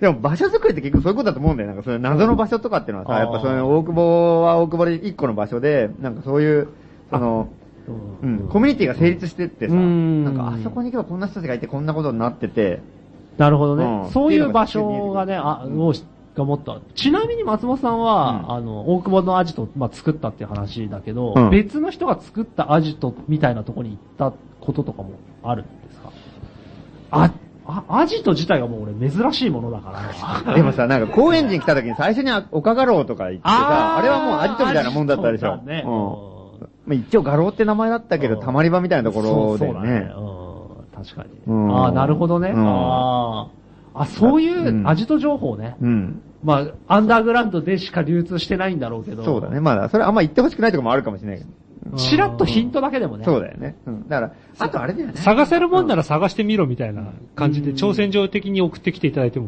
いいかもしれませんね。 3つぐらいヒントを送ってきて。あるけど、みたいな。なるほどね。すごいとこあったと。言えないけど、みたいな。 そうそうそうそう多そう分。北千住とかね。なんかあるような気するんですよ。ワードだけ選手あるかななんかありますよ、ああいうねうん、郊外と、なんかこう、ちょっとね、やばい感じの空気とかありますから。綾瀬とかいますよ。綾瀬と か、千葉方面から。ダークといえば綾瀬っていう。そうですね。うんでも今後やっぱとりあえずあ、その場所作りっていうのが絶対キーワードになってくるからね、やっぱね。うん反乱っていうかさ、そのなんか。街自体に体力がないうんと、あーかなりきついくなってきますから。確かにそうだね絶対に。消費税も100%になることだし。 本当だよ !100% なんなのね。うんって感じで、まあ、まあちょっとハガキ募集しましょう、またね。そうですねん。えあと、こんなアジトとか、なんていうのかな、スポットがあったらいいっていうのこんなのがあったらすごいってやつそうあそうーそう。そうそう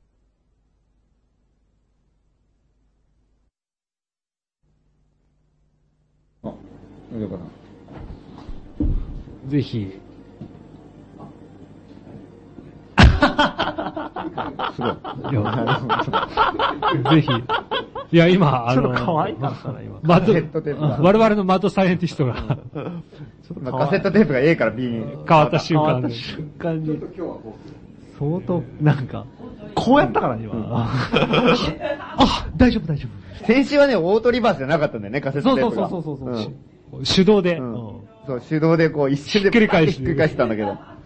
今回オートリバースが導入されて。あ DJ 上岡って感じでしたよ夫。ね。 2012年ですからね、すオごいよートリバース導入ですよ。オートリバース導入。すごい。まあここれれははもうね、先週の話、ね、もう、聞いた人はわかると思うけど、まあこれカセットテープですからね。そうそうそうそうそう。改めて言うけども。うん。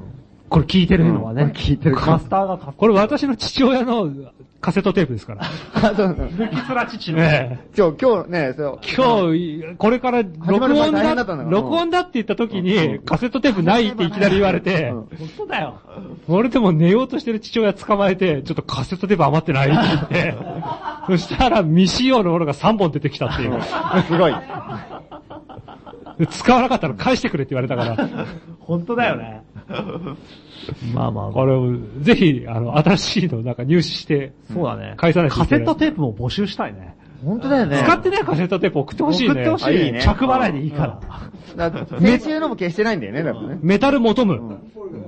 段ボールで来られたら困るけうど、カセットテープ定型外ぐらいだったら出してもいいんじゃないかっていう。まあ、できれば長めだよね。そうそうそう60分以上、60分、90分、 120 120分とか120とかね。その辺欲しいですね。うんぜひ、手で持ってきてほしいですよ。そうです ね。もしくは、電書バトン。電車バトで。うん。行ってほしいですねあ。多分ね、あの、インデックスのところにう、ん。宛先書いてそのまま持っていけると思うんですよ。ああ、だろうね。うん。定型外で遅れちゃう、ね。定型外うねん確かに切っ。て貼ってね。うん。確かに遅れてしまうう。ん。それでもいいと思うんですよね。それちょっと感動するね。うんあの。そこに自分の、あの、番組を録音して送っていただいてもいいですよね。あーカセットテーこプれに。ねう、んさっきね、俺松本さんのね、あの、電車の中でわざわざ、このラジオのね、先週のラジオ聞いたって話を聞いて、そういうの思い出したんだよね、なんか。自分でラジオ番組をなんか作って、で作ったりするんだよね。それを素人の欄にすごい。送ってきてくれれば、ポッドキャストで上げてもいいんじゃないですか。それは面白いうね。んうん。それはやばいね。何、これやばいね何、何番組も作れますよ。それはやばい。しかもカセットテープじゃなきゃダメだ。そう、受け付けない。だけ。そう、データで送ってきてもダ メ。ダメです。まあ全員がね、全員乗るかどうか。だってや、変なさ、つまんなかったりさ。あーなんかこう、そうだね品のないやつとかさ。うんそういうのはダメだ。ダメだけど。伊藤さんみたいな、ちゃんとしたやつを。ねこれは本気だと思ったら。うんそうそうそうそそうそうそうそう、これは本気だっていうやう。そういうのをね、ぜひ。ぜひそうですね。うん。ジングルとかね。つ。ああ、ジングルもねコマーシャルとかうんお音を作れる人はね、カこセッのトテープ曲かけてくれとかカセットテーね。プででしょ。だから、どだから、これ聞いてる魚屋とかが、うん自分の魚屋のコマーシャルを作って、流あーしてくださいって言って送ってきても、いい流ね。だからコマーシャルじゃあ15秒にしましょう、コマーシャルは。15秒コマーシャル作ってくれたら送り流しましょう。して、流そうしだます。あんまりちょっととんでもないな。なんか恋人募集とかね、そんなんじゃなくて。ないないないもう全然違う。んやっぱ。ちゃんと床屋さんとか、ラジオっぽかったら大丈夫。だいそうそうそうそう。うんいいね。あの、どんなんでしたっけ女性 の、女性のコーラスとか。女こう性いのコーうラランドリーみたいなやつでしょ。うんス。明るいドライヤーとかそういうやつを。ぜひ。バーボンを飲めみたいなね。 やつを送ってきてほしいですね。送ってほしいね。それなんでもいいんで、ぜひ。じゃあ、えーまあ、そんなことで。えー場所作りと番組、そしてコマーシャルなども募集ということで。ですべてカセットテープでのみ受付。じゃあ、お、お、お、お曲いきますか。曲うん。あ、曲いかないあもうすそうぐあ行くあそうか、行くんだっけコーコーナー行きますか。てか、そう、せん、じゃあコーナー行きますか。うん。行きましょう。てか、先、先週のね、終わり際にちょっと不穏な空気を流してそう終ですねわってしまった、ええ例の案件が、俺よく覚えてないんだよね。あ、な、なんかそこの、れは結構深刻な問題だよ、これは。結構、記憶から抹消してる可能性もある。うん。なんか俺もちょっとね、そうなんだよね。うんや嫌な記憶をね、思い出させてくれたなっていううのんがあるんですよ。じゃあ、新コーナー行ってみましょうか。新コーナーうんえー謎謎のの火災フィルム。火災フィルムを終え。いやー、今日もやっぱりこのコーナーだけはやっぱね、避けたいなと思ってたんですけ私もどです、よや一っぱりこ方でこは避けざるを得ない。うん避けざるを得ない避け、避けてはいけない道だから、いまいちやっぱテンションが上がらなかった理由はやっぱりその辺が。そうだねあ、火災フィルムみたいな。なんかうんね。うん。思う、も重いよね。誰も見たことがない。日々眠れないですよ、もう。恐ろしい。うなんなんかね、本当に。で、一応今新情報をね。あーのそうそうそうそうそう募集してるところなんですけど、まあ、要はな、な、なんでしたっけえー、よ、火災フィルよ、ム要するにですね、ごく簡単に言うとですね、うんまあ、火災と名乗る、うんまあ、人物が、まずいると。うん。で、それが、うんえっ、と、素人の乱界隈に、うんまあ、えーと、出没してですね、うん。えっ、と、カメラを回して、うんまあ、記録を取っていた,、うんいたじ時期があると。で、だいぶ前からだですいねぶ前なんですね。で、四五年前4、5年前のその選選挙うんを松本さんが出馬された時に、まあ、取っていたと。うん。で、その記録もそうなんですけど、実はその葛西なる人物は、うん方々でう、ん。そういったなんか政治的なうんものがあるところで撮影をしていたという。撮影をしていた。うんで、しかもですね、うん個人ではなく、うん結構その、バックがいるかのようなうん。人員も、謎の組織力を持ってたそうそうと。そう動員力があって、スタッフとかを4、5名引き連れてうん。撮影していたっうん。ていう情報もあると。うん。恐ろしい悪の組織の可能性もありますそれがねあ。るでうんまあ、忽然と姿を消しているわけなんですね。忽然と消したと。うんで。で、まあ、あの、先週も紹介しましたけれども、うんまあ、あの、いろいろなその噂があって、うんまあ、本当に本人が名乗る通り、うん。自主映画、ドキュメンタリー映画を撮っているんだっていう説もあるんですけど、それにしてはまあ膨大な量 の、大丈夫。うん膨大な量の記録が残されてるっていう話なんですよ。これは怪しすぎると。そう。で、まあ怪しすぎるというんで、んまああの、すぐ流れたのがやっぱ、あの、公安うんはじめ国家権力の、うんまあ、スパイだったのではないかうんという説うんが一個流れて、うん。いや、そうではないと。うん。むしろ、その、国家権力のスパイではなくて、むしろ、その、素人の乱うんの可能性もあるらしいんですけど、うん。などの、まあ、政治的な、他に取って、いろいろ取ってましたから、うん。政治的勢力に消された、うんまあ、悲しきうん。ジャーナリストうんだったのではないか、うんという説もある。うん。まあ、いやいやいや、そうではないと。うん。いや、うんそれこそがまた嘘でう、ん。実はその、に日本なんかじゃないみたいなね。うん。まあそういう、まあ、宇宙人説もやっぱありますからね。あー根強く。いや、あ火災は宇宙人だったといでうはないのかとうん。あ、 まあ、でですね、いろいろ考えられますねそういう情報募集していると。で雲をつかむような話ですよいね。や、そう、そうなんですよ。で、はうん私が結構、その、あの、笠井さんと接触持ってるうん方と話す機会があって、うんでおー、本当に膨大な量のフィルムを抱えてるっていうのは、結構その、有名らしいんですよね、割と。界隈っていうか、なるほど。 火災界隈と名付けていいんでしょうかね、それ。界隈。なるほど。怖いです最ね。後うん火災コネクションの中では、割と、そうんの、有名な話で、間違いなく記録はたくさんあって、その中にはう、ん重要な情報も実は入ってるっていうのも、なるほど。流れてるなるほどその、中の一つに素人の乱の秘密に関わるん重大なうん何かがう映っていたらしいみたいな話。というのを先週のね、衝撃的なお投稿でにと。よそうそうそうそう、あの、40いくつの47の歳の主婦の方からの情報が得られた本こと当にによっ余て。計なことをしてくれたねうんな、っていう気持ちもありますよ。うんそして我々のなんかあの、うん追跡が始まったわけですね。うんもう、渦中ですよ。うん今や。八うんこれね、んまあ、有力な情報がね、うんまあ、届いてますかんとですね、有力と言えるかどうかわかんないんですよね。おはがき来てますかはがきは小川さん一応、火災関連のはがき来てるんですけど、来てま火す災かさん関連のはがき来てるんですけど、うんちょっと読んでみましょううんちょっとですね、あのー本当に、それが、が本当の情報なのかっていうのも、まあ今の段階じゃね、何が本当で何が間違ってるかなんてわからないから、追っていかないと、ちょっとしょうがないのかなっていう。情報をね、精査しなきゃいけないですからね。出るんですよ。うんじゃあちょっと読みましょうか、ね。えーっとですね。うんとま、まずですね。2通実はき来てるんですよ。うん2通来てま、2通来てまして、で、ですね。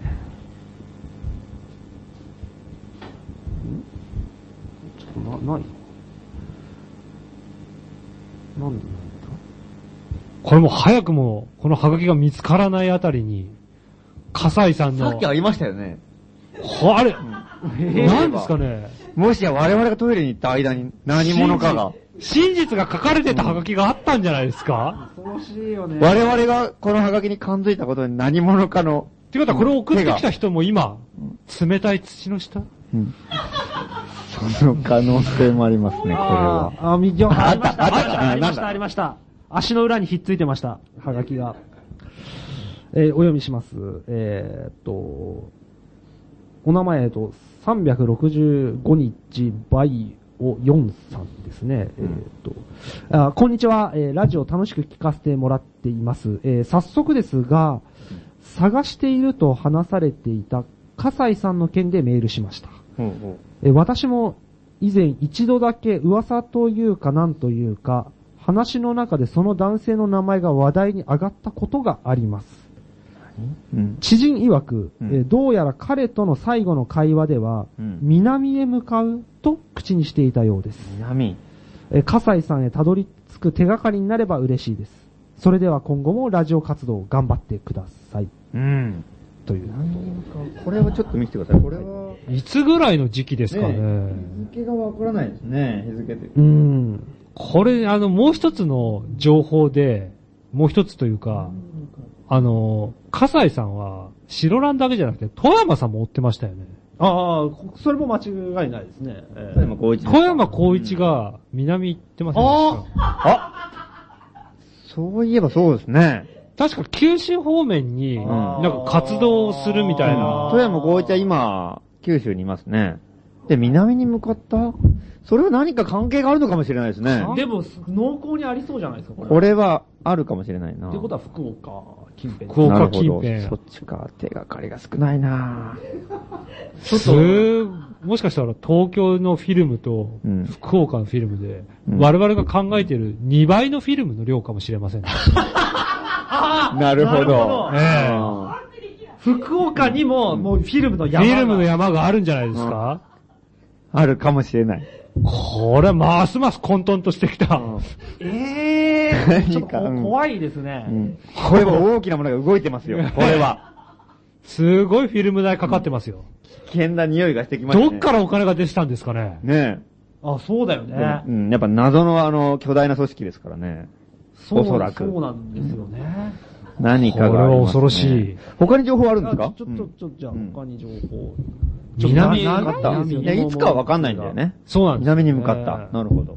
もう一つが目的も何にもわからない。目的も何もわからないだ富山さんの絡みと全然無関係に行ってる可能性もある。うん。だって南だけですもんね。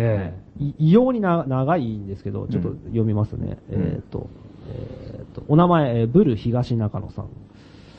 えー数年前、葛西と名乗る人物に、ある自主制作映画の上映会で会ったことがあります。うん。えー背は高い方ではなく、メガネをかけていて、選挙についてのドキュメンタリーを練馬で撮影中だと話していました。練馬で撮影優しく紳士的な方で楽しく話していると、笠井さんの携帯が鳴りました。電話に出た笠井さんは、うん。重低音の英語で、うん。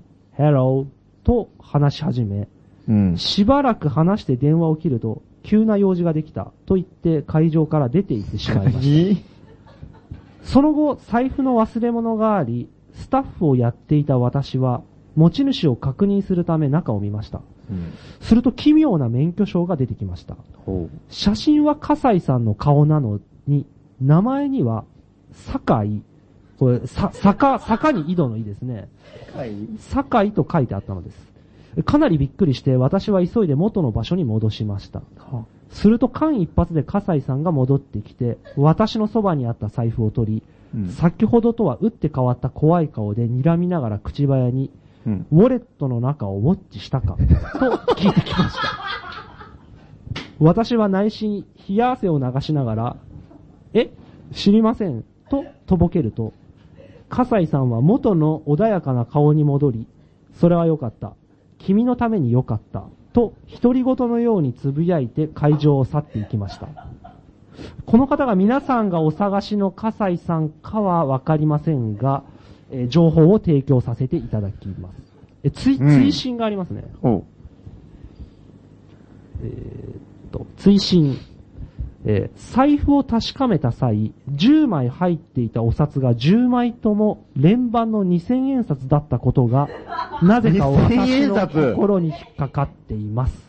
ということなんでこれは、これ、笠井さんなんですかす。いや、でもさ、免許証は坂。酒井坂井さん。酒井坂井、あれですね、あの、あの、上り坂の撮影に来られていた時に、え英語を喋ってた記憶ってありますえいや、私はないですね。でも、葛西と名乗る男が、え自主上映会でやってたんでいえすいえいね。えだからこれは葛西ですよね、これだけ見たえら。そう、そうだよね。うん。それが財布の中が葛西酒井酒井そして免許証には2000酒井円これね、これいやむしろこれわかんなくなっそれ外人外人からじゃないのかなんか電話かかってきて。て、英語で話し始めたみたいな。じゃあ、要するに、英語圏とのコンタクトがある人物ああ、まあそう、そう、と、まとうん、もいにうことです考えるね。とそう普だ通に考えたらうんねい。や、でも向こうも日本人の可能性もありますよ。うわなんかその気持ち悪い。それはわざと、そうそうそうそう。外国との、まあ、公衆の面前で英語をうわね、わざとその、あるいはそれが、なんか不調というか、うん一種の暗号的なものかもしれないし。うん確かにそうですね。だから本当に外国との謎のコンタクトを持ってるので、それをばらしたくないのであれば、うん人前で英語では喋らないはず。ああ、そうんう、そうだよね。ね。うん。うかつすぎるよね。で俺も、はちょっ財と布まで忘れてるからね、この人。うん。相当うかついだよねや、。 それも、わざとの可能性はあるでしょ。ええー、ないかすごいよ、そしたら。いか。そだれ、ってそれメッセージが意味わかんないよ、これ。その一方で、その上映会も、うん笠井さんが出品してたかどうかわかんないですもんね。このハガキからではわかんないですね。単に来ただけなのかもしれない。ちょ、ちょ、見に来ただけなブのか。ブル東中野さんにちょっと後で聞かないとこれはよくわかんなないるほどね。いや、でも、この人もね、このいエピソードだけでしょう。それから会ったことありますとは多分、わかんな会い。ったことない。なかないったら絶対書いてるでしょはずでしょ。堺とでいう免許証だよね。日本の免許証なのかなこれ。でも奇妙な免許証っていうのはどういう意味なんだろうね。多分車じゃ、名前が違うからってこと車じゃないんじ謎ゃのない免許証だったのかな車じゃないんじゃ ないう謎の免許証。多分あの、写真の位置がど真ん中とか。 これは奇妙ですよ。レイアウトが違う。そうそう。なんだ、なんだ免許証かわかんないじゃん。うんそうだね。すごい奇妙免だ許よ。これ証としか書いてないですね。 一番怖いよね。何かを結局許可してもらってるのか、こいつみたいな。そうそう。それはね、ゾッとするよ。そうだね。国家から何かを許可された人物。そう。こうと超特殊な免許ですよ、きっと。しかし2000円札っていうのも気になりますね。そうだねう。ん。うん。連番のこ連番れは2件だからねその国番家号権力しか持ってない札ですよ、これは。連番の2000円札は。私もそう思いますよ。こ出所がこれだってうん下手に使ったら印象に残るじゃん。うん。うん、うん。残るね。でも、彼はそれを持ってるわけでしょおそでらもく、、 10枚、10枚とも全部2000円札だから、使えなかったんじゃない い印象に残るから。多分ね、ピン札だよ。うん。じゃあ連番なピン札だよ、それ。うん。いや、ボロボロで連番だったらもっと怖いよ。うんそうだよね。その気持ち悪いよね。うんくしゃくしゃのやつがポケットの中に入って全部連番だったら、 俺もう完全にミステリーですよ。いや笠井さん奥深いねいや。わかる。ピン札が書いてないから、もしかしてボロボロの可能性もあるよね。ああ、まあまあねう。ん。まあね。何なんだしょう何なんだろうね。これはすごいことになってきたな。謎、謎ですうね。ん、なるほど。これこれは、さっきのの南、と練馬うん。練馬南だ、もうとりあえず情報整理しましょう、とりあえずね。ああ、そうそうですえね。えそうしましだからょう。まず、火災情報からすると、まあ当時、あの、たくさんの映像を撮ってたと。うん膨大なフィルムがあるうんで、まああと、忽然と消えたと。突然と消えた。でで、誰も正体は知らない。知らない。で、あの、でも今回の情報によると、まず南へ向かったというのが一つ。南へ行くと言ってたの。南へ行くと。だうん行ったかどうかはわからない行くとううんん南へ行くと言っていた。ううんん。それはそれと東京からしてってことだよね、多分ね。おそらくこそれはねうでしょうね。南だと。うん。そうですね、そうですうね。ん。そして、名前が、練馬、練馬の練馬の、あ、そうか。自主上映会で、に現れた。そうか。この練馬の自主上映会を突き止めるのも結構大事な話かもしれないですあね。あ、ああ。練馬の自主上映会、いつどこで、何があ、なんか出品しましたって人がいるかもしれあなでい。うん練馬で上ううん。うんそうだよね。ううん。ん。で、そこそしてで、、うん。あとは名前が堺の可能性がある。あるうん。あかとは、英語。今回は練馬じゃないですよ。え、違うの練馬じゃない練馬で撮影中。あ、練馬で撮影中し練馬で撮影て、中してんの行ったかっ。ていうことみたいな。なるほど。あ、練馬、あ、なるほど。選挙についてのなるほど。じゃあ、あ研究る、えーある自主上映、自主制作映画。じゃあ、それはどこかわからなわい。からないただ、練馬で撮影をしていたってことは、練馬で、その、葛西だか堺だかにん、撮影されていた人がいるってことですよ。うんああ、確かにね。あ、でもそのフィルムが公開されてるかどうかもわかんない、わからないでもねあー撮影してると言ってただけで、撮影してないかもしれうない、ねん。うわー、うんうわー、もうじゃあわかんないね。謎でしょこれでもさ、じゃあ重要なのは、た火災フィルムを見たことがある人だよね。そうだよね。うん。ど断片でもいいから。そうだよね。で選挙についてのドキュメンタリーを練馬で撮っていたらしいってことですよ。そうそう、話してた。火災本人がそう言ってい言たっていたということだから。なるほど。とか、ね、常に練馬の何の選挙かにもわよるよね、ただもしこれがうん嘘か本当かわかんないけど、うんもし嘘だった場合、んあるいはまあ本当だった場合、ん彼はなぜ常に選挙のドキュメンタリーだけを撮りそう続けてたなのかぜっていう選挙なのか。でうんこれも謎ですよ。奇妙だね。うん奇妙だな。うん。山ほどあるわけじゃないですか。テーマドキュメントなんかねうんの確かに。題材なんて。うんにもかかわらず、常に選挙のドキュメンタリーを山のように撮るっていう。そしてなんかこポう ケットの中には謎の連番の2000円札。千円札これは何かそれはね繋がる気がしてきましたフね。ィルムを買うためですよ。うんフィルムを買うためになぜ2000円札なのなんかこうう、んつながりってところでフィルム製みたいなものが、なるほどお札の。 なるほどね。なんかそういうのもあると思うんですよあそういう美ね。学の持ち主だと。うん可能性が。なるほど。ええいろいろ出てきたな、今回は。さらに謎が深まってますね。であとはやっぱ気になるのは、あの、前回、に、な、に、な、な、な、47あー歳、主婦の主婦の方方からのメッセージが来てうんてうんう、んそれをやっぱり送ってくれたわけじゃないでうすか。ん、あの方で方は突破口ですからね。で、で、こっちはそれでやっぱり、これはね、ちょっと、やらなければならないんじゃないかってことでやり始めたけども、そのか、その20な47歳の主婦がまた忽然と消えてるじゃないですか。今回何もないですね、リアクションそんなのはなが。いじゃないですか。普通だったらあるじゃないですか。えーこれも怪しくないですかなんかいろいろちょっと軽く情報、もしかしたら来週あたり、旦那が送ってくるんじゃないですかなんてことなんだメールを。妻が、なんかそちらにメールを送って以来、姿が見えないんですけど、みたいな。内容を教えてもらえませんかあーなるほどね。それもうぐらい来るあの、いなくなっちゃって、旦那さんが奥さんのパソコンいじってたら、最後に素人の欄にメールを送ってたことが分かったというログがあったと。それで、なんか放送を聞いて笑ってたんですけど、次の日からなんか素人の欄について話したがらなくなったみたいなね。そういうことか。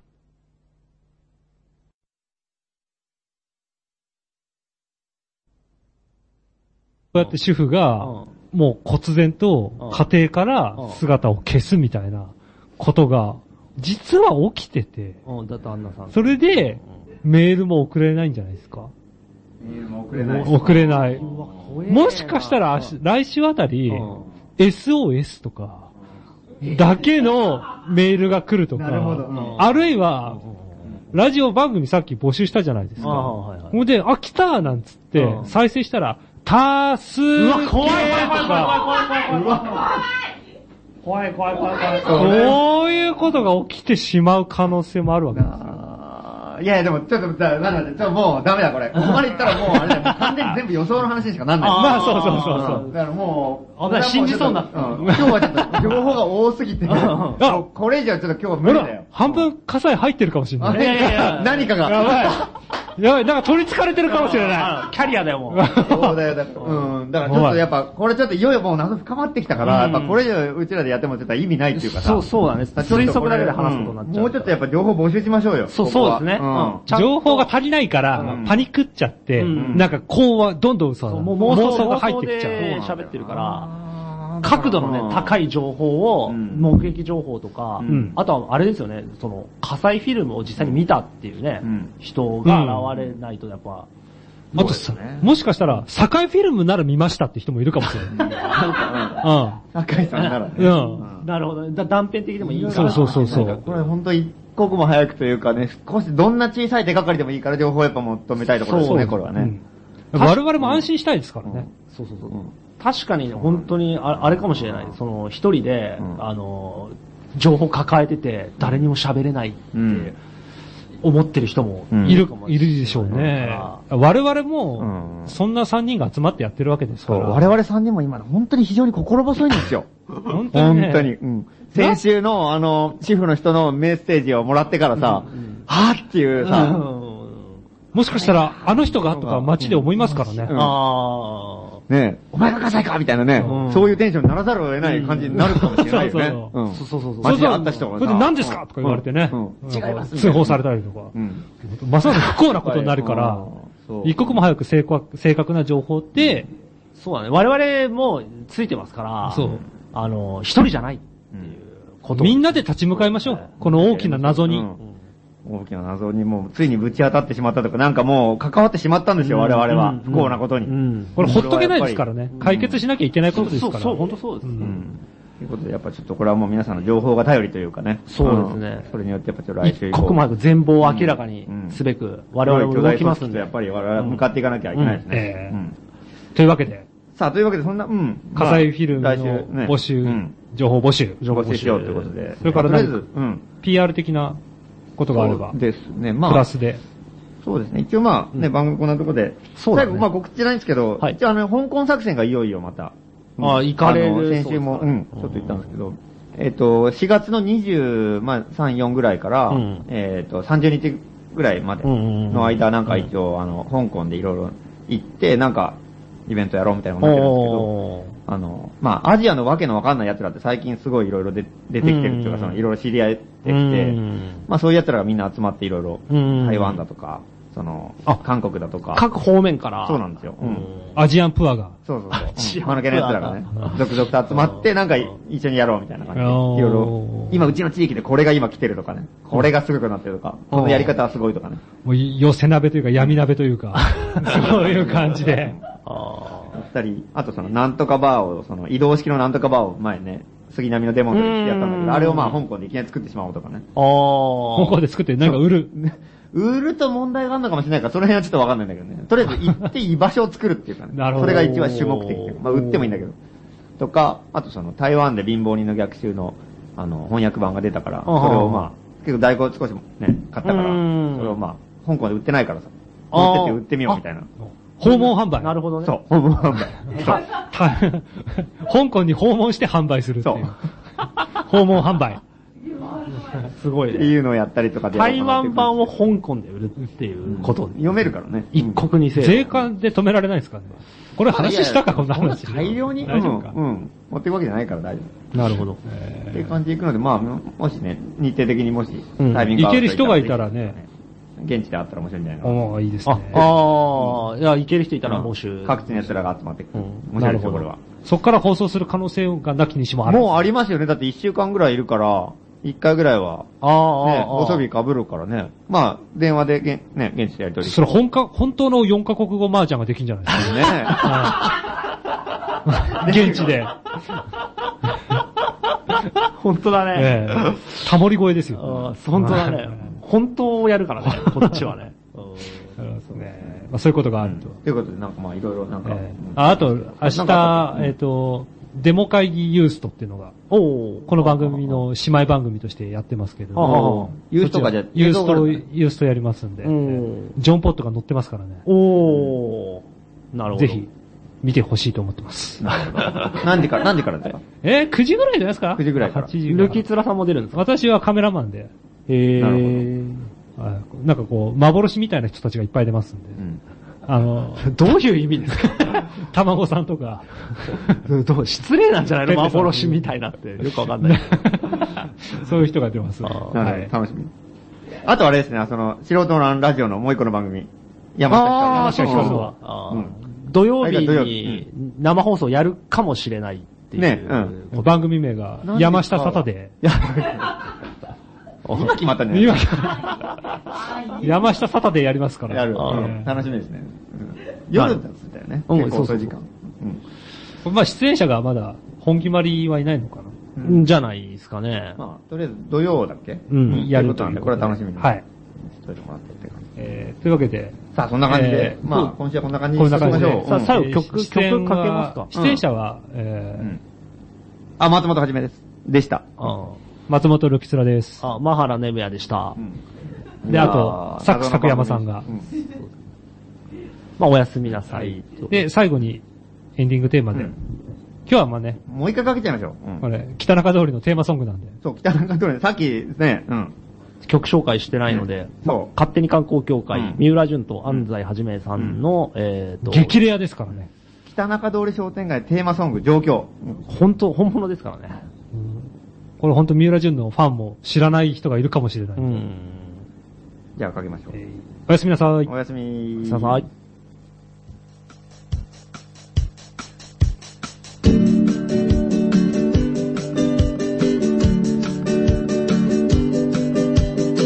売れないことを目指したことなんて一度もないのさ夢を諦めたことなんて一度もないのさ慣れない生活にふらふら流されそうになったその時も僕は僕で自分なりに考えてきたんだこの街のせいにしたことなんて一度もないのさ自分探しの旅をしたことなんて一度もないのさ当たり見回しキョロキョロ激しい雨に打たれたその時も僕は僕で自分なりに考えてきたんだ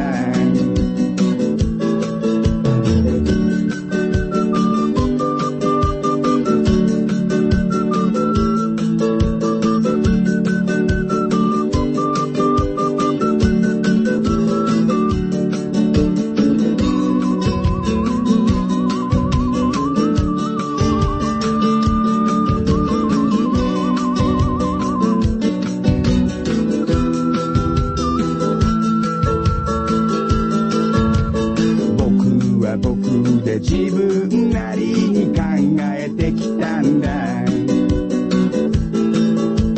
君のことを思わない日なんて一度もないのさ自分に満足したことなんて一度もないのさ昼頃起きてブラブラ商店街を歩くその時も僕は僕で自分なりに考えてきたんだ僕は僕で自分なりに考えてきたんだ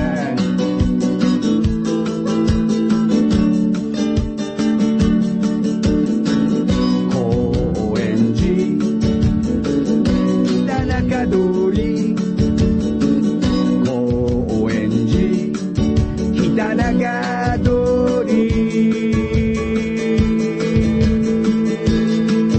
り商店街